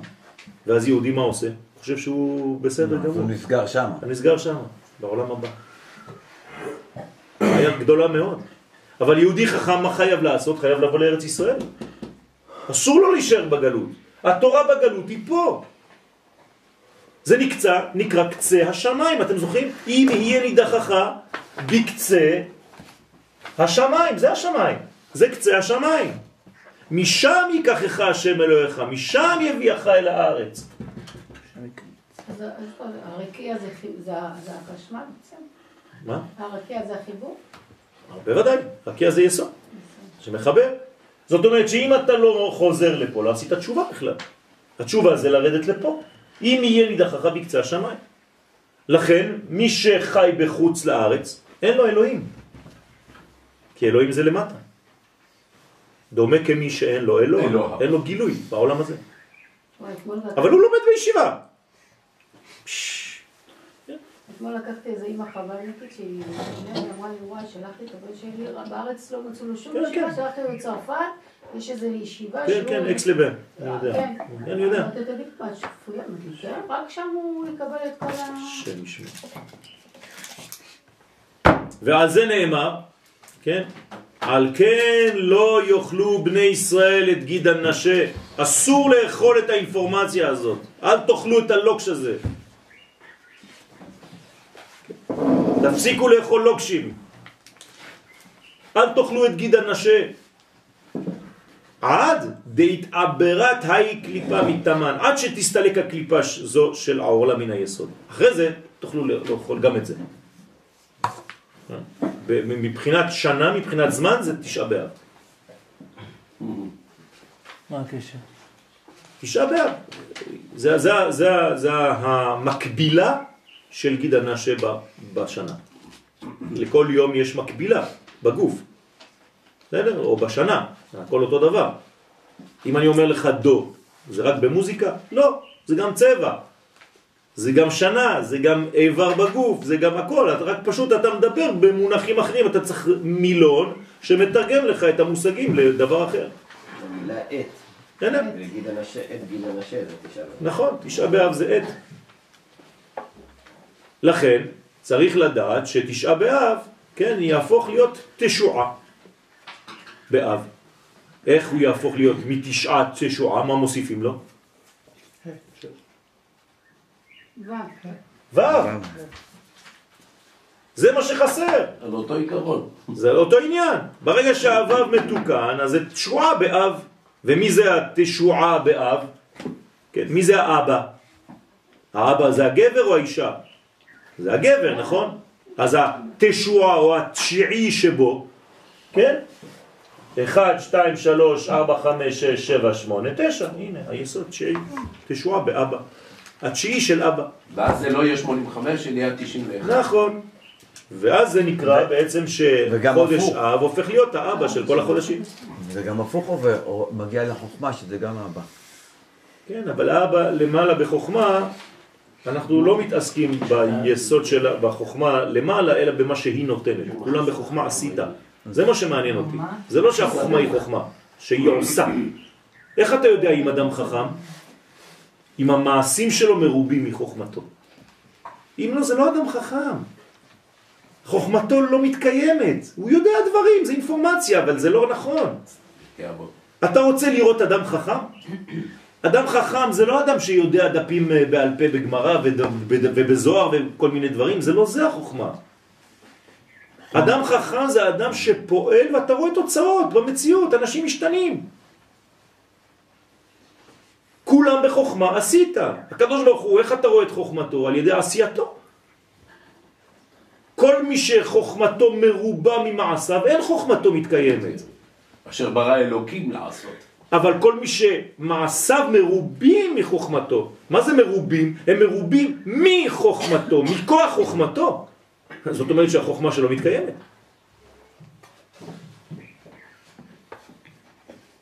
תמיד, תמיד, תמיד לעלות זה לרדת. כלומר להוריד למלכות. זה נקרא עלייה. הרי זה נקרא ירידה. אבל זאת העלייה האמיתית. הירידה זאת העלייה האמיתית. ההורדה של האורות למלכות זאת העלייה האמיתית. להיות בארץ. יורדים לארץ ישראל. זה כלומר, משה עולים. עלה.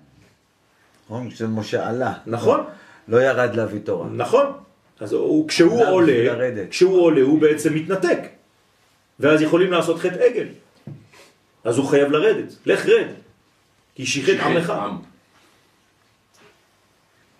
אז תמיד תמיד לדאוג לרדת, להוריד. להוריד את המושגים העליונים לגובה שהאדם יוכל לאכול אותם. את השיעור הזה אפשר לומר בלי שום דבר רק לקרוא? אפשר. אני, אני למדתי אה, 15 שנה ככה. קוראים, גורסים. אז מה?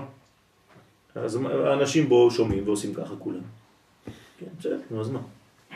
מה אתה עושה עם זה? את זה. מה אתה עושה עם זה? אתם יודעים את כל התפילות בעברית והם לא מבינים מה... אז מה אתה עושה עם זה? התורה היא צריכה להתקבל. הצורך- התורה צריכה להתקבל אה, בכלים. זה תורת הבעל שם טוב, זכותו תגן עלינו אמן. להוריד את התורה העליונה הזאת לעולם הזה. הבבא סאלי עליו השלום היה לומד את הקבלה לפי השיטה של הבעל שם טוב. כלומר קבלה חסידית.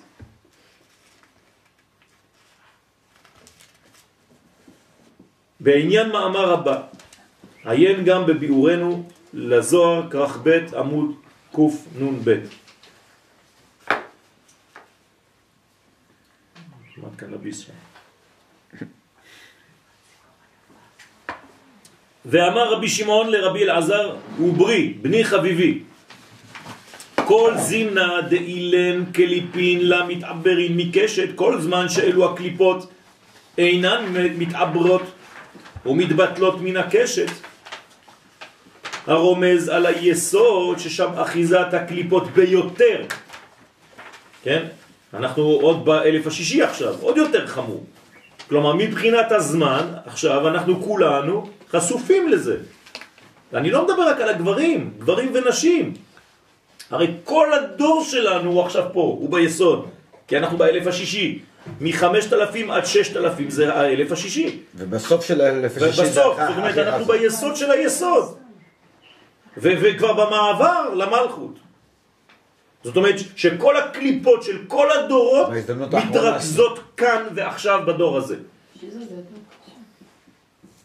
זה הכי קשה היום. כי כולם פה, כל הקליפות, כל החטאים שעשינו וכל החוטאים חזרו בגלגולים לדור הזה. לה יהא קשת בגוונוי נהירין, לא תהא הקשת מאירה בגוונים מאירים, דהיינו שלא יקבל היסוד הערות של חסד גבורה תפארת שהם גווני לבן, אדום וירוק, כאין גווני הקשת. כן, הרב כאן נותן לנו בעצם כבר פירוט של הגוונים הבסיסיים, למרות שהצבעים כפי שחז"ל מדברים עליהם זה לא הצבעים של היום, אבל בכל זאת, כן, הערות, הירוק של היום שהוא אומר שם, זה לא הירוק שאנחנו רואים היום, אבל לא חשוב, זה קרוב. כלומר, יש בעצם שלושה צבעים, שהאחד מביניהם הוא לא צבע, הלבן, ירוק, לבן. אדום וירוק. כלומר, לבן זה חסד, בגדול. אדום זה גבורה, וירוק זה תפארת. כלומר, ממה בנויה הקשת של היסוד? מחסד גבורה תפארת. או מנצח הוד ויסוד. ירוק זה יסוד. סליחה? ירוק זה יסוד. כן, התפארת והיסוד. וסימנה, למה הירוק בעולם הזה, למה העצים ירוקים? כי הם חלקם בשמיים, חלקם בארץ. חצי בשמיים, חצי בארץ. כלומר, חצי בתפארת, חצי במלכות. לכן העץ ירוק. מה אכפת לו לים שהעץ הוא ירוק? מה אכפת לציפור זה. הפוטוסינתזה. ציפור. ה- ה- כן, זה כבר אתה מדבר מבחינה איך זה עובד, כן? שהפוטוסינתזה של האור, של האור של השמש, הוא נותן כן. את הגוון הירק. הוא לא- מאיפה הוא מוציא את זה? איך קוראים לזה? קלורופיל. קלורופיל. אבל הוא לא ירוק. כן, נכון. זה רק... הכל חוץ מירוק. יפה מאוד. כלומר, הוא דוחה את הירוק, ולכן אתה רואה ירוק. כלומר, כשאתה רואה צבע, אתה רואה צבע, זה בגלל שהוא הכל חוץ מהצבע הזה. הרי הוא דוחה את זה, זה מה שאתה רואה, בגלל שהוא דוחה את זה. הכל הפוך, אנחנו לא מבינים איך זה. אבל חייבים ללמוד את זה יום אחד. כן, זה הבסיס לכל האומנות. יום אחד. אז בציור אתה מתייחס ל- לגוונים בצורה... כן, בוודאי. אתה חייב להתייחס אליהם. אני חייב להתייחס לגוונים ביחס לספירות ולדברים, אם אני באמת רוצה לכוון יותר פנימה. ואתה עושה את זה. בסייעתא דשמיא. וסימנה, דה יהא בידח. ואתה צריך לשמור את הסימן הזה ביד שלך. כן? עד דתחזה קשתה בגבנוי נהרים. קודם שתראה ותשיג שהקשת שהוא היסוד, כן, מאיר בגוונים מאירים למלכות. אז לא תצפה לרגלי דמשיחה. כל עוד וזה לא קרה, לא תצפה לרגלי משיח. אבל איך הוא מצפה שאנחנו נחזיק, כאילו, להחזיק, הוא כותב פה להחזיק בידיך. מה? לא, לא, לא, זה ביטוי. זה ביטוי, בסדר. זה ביטוי, מה זה אומר? זה אומר שכל עוד והדבר הזה לא יקרה, אל תחכה למשיח, הוא לא יבוא. אבל מצד אחד הוא נותן את הסימנים. בוודאי, אז לכן הוא אומר לנו, כל עוד וזה לא קורה, אל תצפה לרגלי משיח. מה זה אומר פה? מה זה אומר? זה אומר שכל עוד והאור העליון לא הגיע לתחתונים, אין לך מלחקות, כי אנשים נמצאים למעלה, הם מרחפים באוויר, הם לא פה. אז איך אתה רוצה שמשיח יבוא? משיח, מה זה משיח? משיח זה רגליים. רגלי משיח, עקבי משיח, הכל עקבים, רגליים. לא, אבל זה גם פועל, לא? מה? מה זה פה? למשוח. לא חשוב, אבל זה, זה, זה אבל לא, מלכות, זה מלכות, הוא אם אין לו את. מי למשוח, אז הוא לא צריך הוא להגיע. לא צריך למשוך שום, שום דבר, מה זה למשוך? מושכים אותו, הוא מלך, הוא מלכות. אם הוא לא למטה, אם הוא לא מדיני, זה לא משיח. היום הפכו את המשיח לאיזה רב. זה לא נכון. משיח זה מלך. אם הוא תלמיד חכם, ברוך השם. אבל הוא מלך לפני שהוא משהו אחר. כלומר, הוא חייב שיהיה לו מנגנון מדיני. מדיני. למה אתה מבין את זה ממה שכתוב פה? בגלל שזה מל- זה, זה רגלי משיח, הרגליים. אני הולך למלכות. אני חייב לא רק תורה, תורה ומלכות. כלומר, כל עוד והתורה לא הופכת להיות מלכות, זה לא משיח. מה אתה אומר היום בלילה, בלך דודי? ירושלים, מקדש מלך, עיר עיר מלכות, מלוכה. עיר מלוכה. אם לא, אז אתה נמשך בהפכה. פה זה בוא יצאי מתוך ההפכה. למה? כי, כי התורה הפכה להיות מלכות. אם התורה אינה מלכותית, יש לה בעיה. זו תורה גלותית. כלומר, אנחנו רואים הרבה תורה גלותית שחסר למלכות.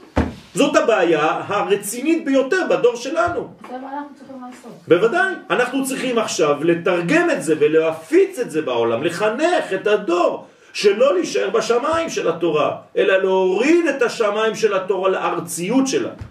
אבל כרגע אנחנו בהרבה תורות בכלל. זה מה שאני אומר, צריך, אני לא מדבר על תורות חיצוניות, אני לא, לא, לא, לא תורת חיצוניות. ישראל. אני מדבר על תורת ישראל. תורת ישראל יש רק אחת, הבעיה זה היא איך... מובנת בהמון צורות, אז היא. הרבה תורות לכן- כרגע. לכן אני אומר, ועוד צריך לא תורה לכוון. אחת. לכן אני אומר, צריך לכוון לכיוון הזה, שהתורה תתלבש בגוון המדיני שלה, הלאומי שלה. ראיתם פעם חג תורני? שבת זה יום של תורה? זה יום לאומי. בגלל שזה ניתן ללאום עם ישראל, שיצא ממצרים כלאום, כאומה. אין דבר כזה יום דתי. פסח זה חג דתי? לא, זה חג לאומי. עוד איך. אין דבר כזה בשום לוח בשנה חג דתי, לא קיים, חיה כזאת לא קיימת. כל החגים שלנו הם ניתנים לאומה, ולכן הם חגים לאומיים. אף פעם לא קיבלנו שום חג כאנשים פרטיים, רק כלאום. לכן הכל, הכל לאומי. במיוחד פסח, שה... לא, לא במיוחד, כל כולם, כולם. פסח זה רק ההתחלה של הלאום, של הגילוי. בגלל זה אתה צודק שזה בעצם האביב הראשון. כן, עצם ההולדה של כל אחד זה חג אישי. מה? אנחנו, כן- כל אחד קיבל פעם אחת בחיים את ההולדה שלו, אז זה חג. לא, למה? לא. כי אנחנו לא קיבלנו תורה באופן פרטי.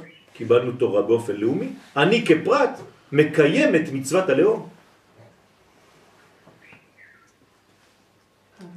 לא אם אדם מקבל את התורה, הוא מקבל אותה ב... מאיפה התורה? מאיפה התורה? התורה היא, היא, היא, היא ניתנה למי בהר סיני?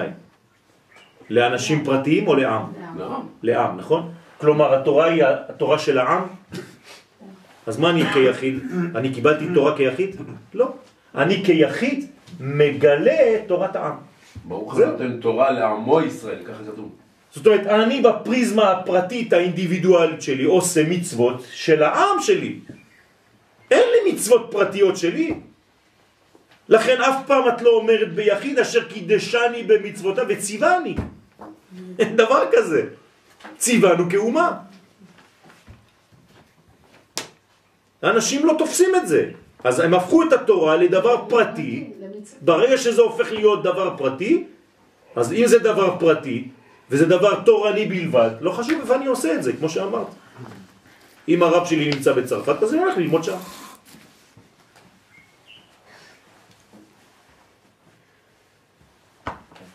פה גילה בעצם את הסוד, איך שהמשיח יתגלה. בוודאי. כי הסוד הוא שלא תצפה שהמשיח יתגלה פה, רק שכל גוונים של האנשים נכון. יש לנו בכנסת, את כל הגוונים של הקשר, נכון. זה ימות המשיח. נכון. זאת אומרת שזה חייב לח- לעשות את הכל, את השלמות הזאת. את כל הגוונים ביחד. כלומר, היהדות זה הכל חוץ משחור ולבן. זה כל הגוונים ביחד. והם לוקחים רק את השחור ולבן. נכון, כן, אבל זה לא עניין של יהדות בכל העולם. יהדות בכל העולם זאת יהדות גלותית. היא חייבת להחזיר מהגלות את הניצוצות. כלומר, אני אם עליתי מצרפת, מה אני צריך לעשות? להביא את הצבע שלך. להביא את הצבע הצרפתי במרכאות שגנבו ליהדות במשך אלפיים שנה. אז אני חוזר מצרפת עם תורה מיוחדת ליהדות שגלתה לצרפת. ומהי התורה הזאת? תורת הקבלה. לכן כל המקובלים הגדולים ביותר הם בצרפת.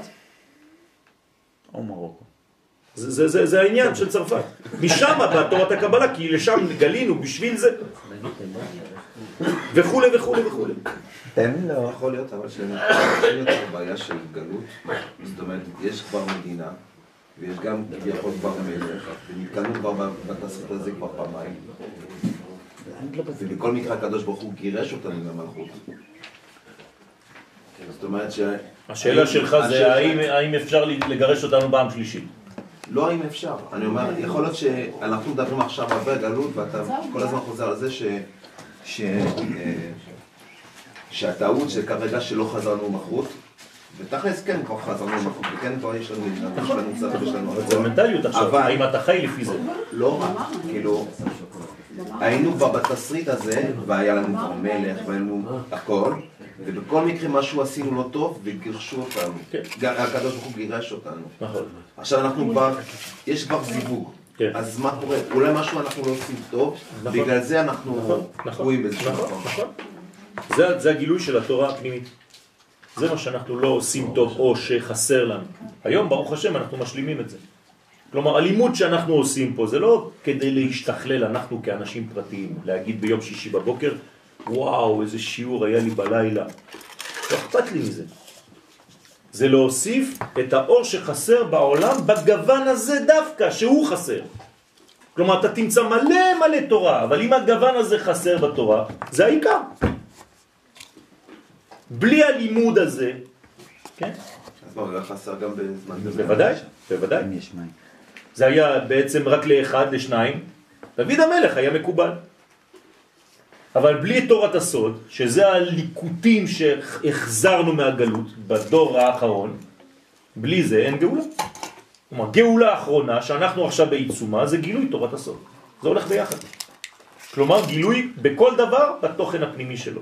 ולהפסיק לראות את החיצוני של הדבר. טוב, עד כאן להיום. איך מגלים את הצבעים האלה? איך מגלים את הצבעים האלה. אתה צריך לפתח בתוכך את החסד, את הגבורה ואת התפארת. זה הצבעים. אמרנו שלכל דבר יש הקבלה. אתה צריך להיות אדם שהוא חסיד, כלומר אדם משפיע. אז אתה מפתח את הצבע הלבן בך. אתה צריך לתת מידות לכל דבר, ולתת גבול, ולתת כיוון. אז אתה מפתח את הצד הגבורי, הגבורתי שלך, הצד האדום, ואז אתה בעצם הופך להיות אדם ירוק, שבעצם נותן תפארת למדרגות ומחבר שמיים וארץ. ואם אתה לא ירוק, אז זה קרי, חס ושלום. קרי זה אותו, אותו, אותו נטיות. או שזה חס ושלום שפיכת זרע לבטלה, או שזה ירק. בסדר? אז אתה צריך להפוך את הריקנות לירוק. זה התיקון שלנו היום. זאת אומרת, תהיה אדם מאוזן. אתה צריך חסדים, אתה צריך גבורות ואתה צריך תקרת. תעבוד על שלושה דברים, כן? כי על שלושה דברים העולם עומד. תורה, עבודה וגמילות חסדים. זה, זה אותו עניין, תמיד חוזר על אותו עניין. בסדר? אנחנו נפתח את זה פעם אחת. אנחנו עכשיו מתחילים בעזרת השם שיעור חדש על שם מ"ב. שסיימנו כבר את השם עין ב', הוא בתהליך של דפוס. אנחנו עכשיו עוברים לשם אנה בכוח, בעזרת השם. ווסיסדוס. תשמרו טוב טוב על הדפים כי אני לא אחלק אותם אה, כל פעם, תחזירו אותם איתכם. אה, זה השיעור הראשון, עד שלא נסיים אותו תשמרו על הדפים האלה. בבקשה. נעשה קלסר.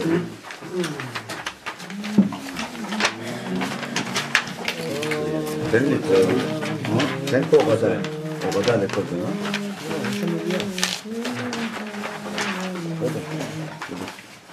עשית עכשיו בירור אה, העיקר מהטפל. אה, תחזירו לי את דפי הזוהר בבקשה. אמרת לשמור אותם. לא, אמרתי את השם מ"ב, אנה בכוח. דפי הזוהר תחזירו לי. בסדר, אם את רוצה לשמור תשמרי, אבל תחזרי איתם. בסדר, מי שחוזר עם הדפים שישמור. יש לך כיתה? רק מי ש... זה לא שאני אני צריך דפים, כן? רק שלפעמים אתם לא באים עם הדפים ואז כל הזמן חסר לנו. כל שיעור יש... אה, אני צריך לצלם עוד. זה מה שנתפסתם עליו? זה כתוב מהכתב? זה הסימן.